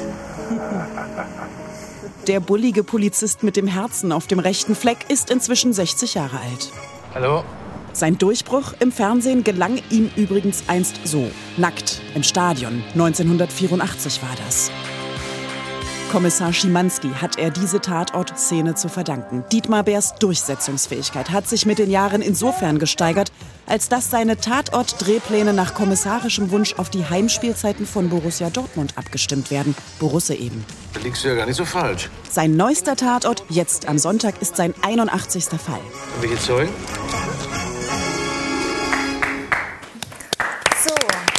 Das letzte waren tatsächlich. Sentimental Journey. Ja, wir wollten hoffentlich Nacktaufnahmen zeigen. Ja, Wir haben gerade äh, zuletzt äh, Ausschnitte gesehen aus dem Tatort, der jetzt am kommenden Sonntag läuft. Richtig. Es geht um Obdachlosigkeit mit dem besonderen Fokus obdachlose Frauen. Weil du gerade gesagt hast, so viel Realität ist gar nicht drin bei uns in den Filmen. Ich finde, in dem Film Ja. ist sehr viel Realität drin, weil ja. ich mich auch mit dem Thema intensiv beschäftigt habe für Reportagen. Ähm, was hat dich an diesem 81. Fall ganz besonders berührt? Also das äh, ist mir aufgefallen, wir kriegen halt immer, wenn es soweit ist und alles fertig ist, kriegen wir den sogenannten Rohschnitt. Ne? Also da ist dann, da ist noch keine Mischung drauf und dann kriegen wir das Ding zu sehen und dann wissen wir, wo die hin die Reise Mischung bedeutet kein Ton, ne? ist. Genau, der Ton ist noch nicht richtig drauf, aber wir haben schon nachsynchronisiert und so, wir sehen, wohin die Reise geht und was der Regisseur vorhatte mit dem Film. Der Sender hat ihn abgenommen und da entwickelt man natürlich nach 23 oder bald 24 Jahren eine gewisse professionelle Hornhaut, wenn man seinen Film anschaut, guckt, hat was funktioniert oder nicht. Und, ähm, und das war diesmal, dass wir den geguckt haben. Meine Frau ist ja da meistens mit der erste Zuschauer und, und sagt dann, okay, das haut einen jetzt richtig weg. Mhm. Gerade auch die letzten Sequenzen, will da nicht spoilern, aber da gibt es halt so einen Abspann, der dann wirklich in die Realität Ja, geht. das dürfen wir zeigen. Das, haben wir auch vorliegen. Ja. Und das ist, wenn man den Film dann hinter sich hat. Also jetzt sehen die Zuschauer etwas, da kommen jetzt vor die 88 Minuten der Geschichte. Und hier, das sind echte Bilder. Und wir hatten so eine fabelhafte Kamerafrau, Katharina Diesler, die vom, vom Dokufilm kommt und die halt sehr sensibel gefilmt hat. Wir hatten dann auch natürlich die Aufgaben letztes Jahr war der erste Film nach der Pandemiepause, wir, den wir drehen konnten, dass wir auf der Domplatte überhaupt draußen gedreht haben mit einer großen Brennweite, um zu versuchen, weit wegzubleiben von den Leuten. Also sobald Herr Behrendt und Herr Beer auf der Domplatte stehen, ist ein Menschenauflauf. Wir sind Söhne der Stadt und dann ist, ist die Szene der, nicht im Kasten, sondern im Eimer. Also das am Ende, um es noch mal klar zu machen, das sind echte obdachlose Frauen, die Das da gezeigt werden, Frauen, und zwar im Abspann, Genau. um noch mal zu zeigen, das, was hier problematisiert wird im Ja. Tatort mit der Geschichte, Ja. das findet statt. Und zwar täglich statt. auf den Straßen. Richtig. Es geht darum, ich fasse es mal kurz zusammen, weil wir ja auch nicht alles spoilern wollen, aber das darf ich, glaube ich, sagen. Es geht um eine junge Frau, die aus Angst vor häuslicher Gewalt in die Obdachlosigkeit flüchtet, muss man sagen, und dort halt mit der ganzen Härte der Straße konfrontiert wird, ähm, mit ähm, ja, sexuellen Annäherungen. Konkurrenz weil sie- unter den, Konkurrenz unter den Frauen, also der, der, der, die Pyramide, die Gewaltpyramide Genau. auch da, die, die, die Hackordnung ist da Immer wieder zu Gewalt sehen. Ja. auf der Straße. Genau, wir wollen nicht alles erzählen, aber äh, weil du vorhin sagtest, bei uns ist eigentlich gar nicht so viel Realität drin. Der Tatort war doch eigentlich schon immer gerade ein Film, der auch Sozialgeschichte gezeigt hat. Das auf jeden Fall, und aber natürlich, problematisiert hat. wenn die Fachfrau das so sieht, ist, ist, das vollkommen, ist das vollkommen klar. Wir hören solche Sachen öfter. Mhm. Und natürlich bringt man mit dem Tatort jeden Sonntag ein Stück äh, äh, Problematik aus der Bundesrepublik seit 1970, womit sich die Leute montags äh, beschäftigen und darüber reden wollen. Und bei dem Film speziell jetzt hier äh, auch bei uns im Sender, wo man eben mit sozialkritischen Themen viel öfter in den Tatortinhalten äh, ähm, Stellung nehmen will, dann ein Thema zu zeigen, was auch noch jetzt äh, wir alle kennen, halt die die die männlichen Obdachlosen in den Straßenbildern, ob es jetzt Hamburg, Bremen, Köln oder Berlin ist, aber jetzt sich in so einen Fokus zu bringen, wie es um Frauen geht. Das sieht man auch an Max und Freddy, die da durch den Film laufen und auch da äh, Sachen aufnehmen, die ihnen in ihrer erfahrenen Polizeiwelt noch gar nicht so untergekommen sind. Und für mich war es auch spannend zu sehen, dass eigentlich es gibt ja auch noch eine, eine junge äh, Männerrolle, äh, wie viele arme Schweine durch diesen Film laufen. Also auch dem äh, muss man fast irgendwie, der, der tut einem fast leid am Ende. Es ist schon, also es ist ein Film, der mich ziemlich weggefegt hat. Der Film zeigt auf jeden Fall, wie hart die Straße ist und er zeigt auch, dass es letztlich jedem passieren kann, sozial so abzurutschen. Richtig. Teilweise auch, wenn nur mal 100 Euro fehlen oder wenn man gerade arbeitslos ist und man dann die Wohnung verliert wegen äh, Eigenbedarfskündigung. Hast du sowas jemals gehabt? Ist jetzt vielleicht ein bisschen harter Bruch, aber ich will auch so ein bisschen auf dich biografisch kommen, wie Existenzängste? Ähm, habe ich jeden Tag und habe auch irgendwann begriffen, dass es Immer nicht schlimm- noch jetzt, heute auch I- noch? I- äh, auch heute noch, weil wir haben einen Job, das ist halt auch das Showbiz und das kann morgen vorbei sein. Und ich habe irgendwann verstanden und kann damit besser umgehen. Das haben auch noch ganz andere Kolleginnen und Kollegen von Viel mir, drastischer wo ich gedacht hätte, um Gottes Willen, das glaube ich jetzt aber nicht, dass du jetzt noch glaubst, äh, äh, da- das ist, das ist aber, das gehört, glaube ich, vielleicht ein bisschen mit, dazu, oder für eine gewisse Sensibilität innerhalb des. Aber heißt das, dass also diese Rekordanzahl 81 Tatortfilme, die sichern einen nicht sozusagen für den Rest des Lebens ab? Äh, nein, das tun sie nicht. Das ist irgendwie, glaube ich, wir, wir sind nicht Beverly Hills. Okay. Wenn wir jetzt Tatort in, glaube ich, in Amerika gedreht hätten, dann hätten wir vielleicht andere wirtschaftliche äh, Mhm. Verhältnisse. Aber das kann ich nicht so sagen. Es ist ein goldener Arbeitsplatz, dass man, dass man dadurch ein Standbein hat mit, mit drei Tatortfilmen im Jahr und dann das Privileg genießt, andere Dinge sich aussuchen zu können, die man dann noch dazu machen möchte. Der Fall Weil ist die da. Existenz erstmal gesichert ist. Ne? Die ist da, aber es ist ja nicht, es ist, geht ja, ist, ja, na klar. Es bleibt nicht genug zurück. Ja. Äh, So, ja. Ja. Du, du kommst ja aus einfachen Verhältnissen, das kann man, glaube ich, sagen. Das sind die sagst du auch selber. berühmtesten einfachen Verhältnisse, die es gibt. Dein Vater war Metzgergeselle, deine Mutter Fleischerei-Fachverkäuferin. Genau. Wann war dir klar, dass du einen anderen Weg, nämlich einen künstlerischen, gehen möchtest? Oh, das war bei mir ein bisschen später. In meiner Zunft gibt es entweder die, die so wie Sie mit drei, vier, fünf Jahren schon wissen wollen, ich werde Schauspielerin oder Schauspieler. Bei mir war es dieser klassische Weg übers, über, über die Theaterarbeit in der Schule. Und äh, dann später richtig blutgeleckt, eigentlich ähm, äh, als Statist am Theater in Dortmund. Da kam ich dann im- ans, in die professionelle Ebene und die äh, Leute da haben mich sehr unterstützt, haben gesagt, hey, du bist ein Typ, du musst nur eine Ausbildung machen, bitte. Und ich habe mich, glaube ich, um eine gute Ausbildung bemühen dürfen an der Westfälischen Schauspielschule Bochum, die äh, äh, eine Haustür weiter neben Dortmund in Bochum war. Und deswegen ging es ja später in die weite Welt hinaus. Ein Bild eben war, das war nämlich eigentlich nicht das Schultheater, das war das Landestheater Tübingen, mein erstes Engagement als Theaterspieler. Wie fanden deine Eltern das denn? Ich glaube heute im Nachhinein, sie waren heilfroh, dass äh, ich als Punk, schräger Punkvogel im, am- mit Abitur äh, mir was äh, ausgesucht habe, was irgendwie. Du hast auch eine Punkband gehabt, ne? Du ja, ich habe in der. Punkband mitgespielt. Ja. Aber das alles flog weg, sobald die Schauspielschulzeit begann. Eine sehr wichtige Zeit, eine Wendezeit auch für mich, weil dann hat man sich wirklich auf diesen Beruf vorbereitet, erstmal begriffen, was für eine Komplexität dieser Beruf haben kann. Und ähm, ich glaube, die waren mit großer Ehrfurcht auch als einfache Menschen vor, vor, vor vielleicht diesem künstlerischen Beruf, weil da ist der Erste, der ausbüchst aus, dem, aus der Familie in so etwas. Und haben das eigentlich, glaube ich, immer ähm, mit leicht, äh, meine Mutter war da sehr unsentimental, was das, was das Bewundern anging, glaube ich. Aber ich glaube, dass sie, dass sie das gut getan hat, dass äh, ihr Sohn jetzt auf die Schauspielschule gegangen ist. Du hast ja auch Abitur gemacht, ne? Also du bist ja Das jetzt war nicht direkt nicht von der. Grundschule äh, irgendwie nein, ins nein, das war, das war nicht selbstverständlich in dieser Zeit 1970, dass man als Junge aus so einer Ecke kam. Und ich glaube, auch meine Klassenlehrerin in der Grundschule hat das ein bisschen gepusht und äh, konnte sagen, hier, bitte schicken Sie Ihren Sohn aufs Gymnasium. Und das hat mir auch äh, gut getan. Mhm. Gab es mal Situationen, wo du das Gefühl hattest, ich habe einen höheren Bildungsstandard erreicht als meine Eltern, wir können über bestimmte Themen gar nicht mehr sprechen? Ja, das passierte in, in dieser Also bist du schrecklichen Zeit der, entwachsen so der, ein der bisschen Pubertät. irgendwann? Mhm. Also irgendwann gab es so einen Moment in der Pubertät, wo die Unabhängigkeitskriege so zu Hause beginnen und man sich dann auf einmal mit seinen Eltern einfach anlegt. Das gehört auch dazu. Furchtbare Zeit. Ja, furchtbare Zeit. Und dann auf einmal merkte ich aber auch, hey, ich fange jetzt wohl an, ein Gymnasiast zu werden.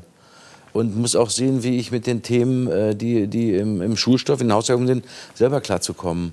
Das ist schon so ein Moment, der dann da ist. Aber ähm, es ist nicht, dass dann irgendwas abreißt zwischen, zwischen dem elterlichen Haushalt und einem selber, sondern es ist der ganz normale Pubertärkrieg. Und später, muss ich sagen, ähm, ist dazu auch noch eine gewisse größere Anerkennung gekommen, gerade in der Schauspielschulzeit, wo man als Menschendarsteller sich mit dem Menschsein beschäftigen muss, zu merken, hey, ich komme aus einer guten, aus einer guten Ecke und kann daraus viel ziehen für meinen Beruf später. Und hast du das Gefühl gehabt, dass du durch deinen Werdegang irgendwie auch nochmal neue Impulse in das Leben deiner Eltern gebracht hast? Also haben die durch dich nochmal eine andere Welt auch kennengelernt? Also die sind auf jeden Fall noch ein paar Mal mit ins Theater gekommen Mhm. durch mich. Und äh, es gibt eine Geschichte, das war der Schauspielschulzeit. Da haben wir ein Projekt gemacht und haben irgendwie so eine Traumsequenz gemacht auf dem Fußboden und haben alle gesummt. Und meine Eltern sind damit Machtbahn, weil wir kein Auto hatten, sind dann nach Bochum gebracht worden. Und ich bin an diesen Wochenenden immer mit meiner Wäschetasche äh, nach Dortmund gefahren, Wäsche waschen lassen und wieder zurück. Und danach kamen wir aus dem Theater und ähm, meine Eltern gefragt, war es denn? Meine Mutter sagte nur, hätte ich gewusst, dass du die frische Jeans da aufschlörst, hätte ich die dir heute nicht mitgegeben. Das waren dann so also herrliche Momente für mich, wo ich merkte, aha, sehr pragmatisch gedacht. Aber nein, ich glaube, sie waren, haben halt die, die Vor- Vorstellungen sich angeschaut, die Filme gesehen und äh, haben sich sicherlich darüber sehr gefreut. Und haben sie noch mitbekommen, dass du sehr spät geheiratet hast? Das haben sie noch mit. Denn auch da warst du ja nicht sehr klassisch unterwegs, ne? Lange Nein, wilde Ehe, nicht. sehr spät Trauschein. Sehr spät, lange, ja, lange Trauschau wem, aber ähm, nein, nein, das hat meine, meine Mutter auch noch live mitbekommen, ja klar. Mhm. Nächstes Mal, wenn du zu uns kommst, reden wir darüber, wie viel Romantik in dir steckt. Das wollte ich nämlich eigentlich noch machen. Aber wir hatten so viele Neues- schöne Gespräche ja, und ich habe meine und haben es nicht mehr geschafft. Aber Herr, bei Ihnen muss ich noch sagen, Sie sagen, Sie, Sie haben gestört früher. Ich glaube, Sie fehlen heutzutage in der politischen Landschaft. Das muss ich Schön, schon dass Sie das sagen. Also früher, Vielen ja. Dank, Dietmar Bär. Erstmal nochmal einen Danke. Applaus. Und am Sonntag Tatort gucken, ne? 20.15 Uhr. 20. Meine Damen und Herren, früher bei 3 nach 9, ja, als äh, Gerhard Baum noch aktiv war und äh, Franz Josef Strauß noch Ministerpräsident von Bayern, da konnte man einfach weitermachen über, die über Mitternacht hinweg, so lange wie man wollte. Heute ist so ein Abend gewesen, wo man am liebsten gesagt hätte, weiterreden. Ja. Ganz herzlichen Dank Ihnen allen und Ihnen, dass Sie uns zugeschaut haben. Ja, Giovanni und ich melden uns dann in vier Wochen wieder und wünschen noch einen schönen Abend. Bis dann. Tschüss. Ciao, auf Wiedersehen. Tschüss. Tschüss. Danke.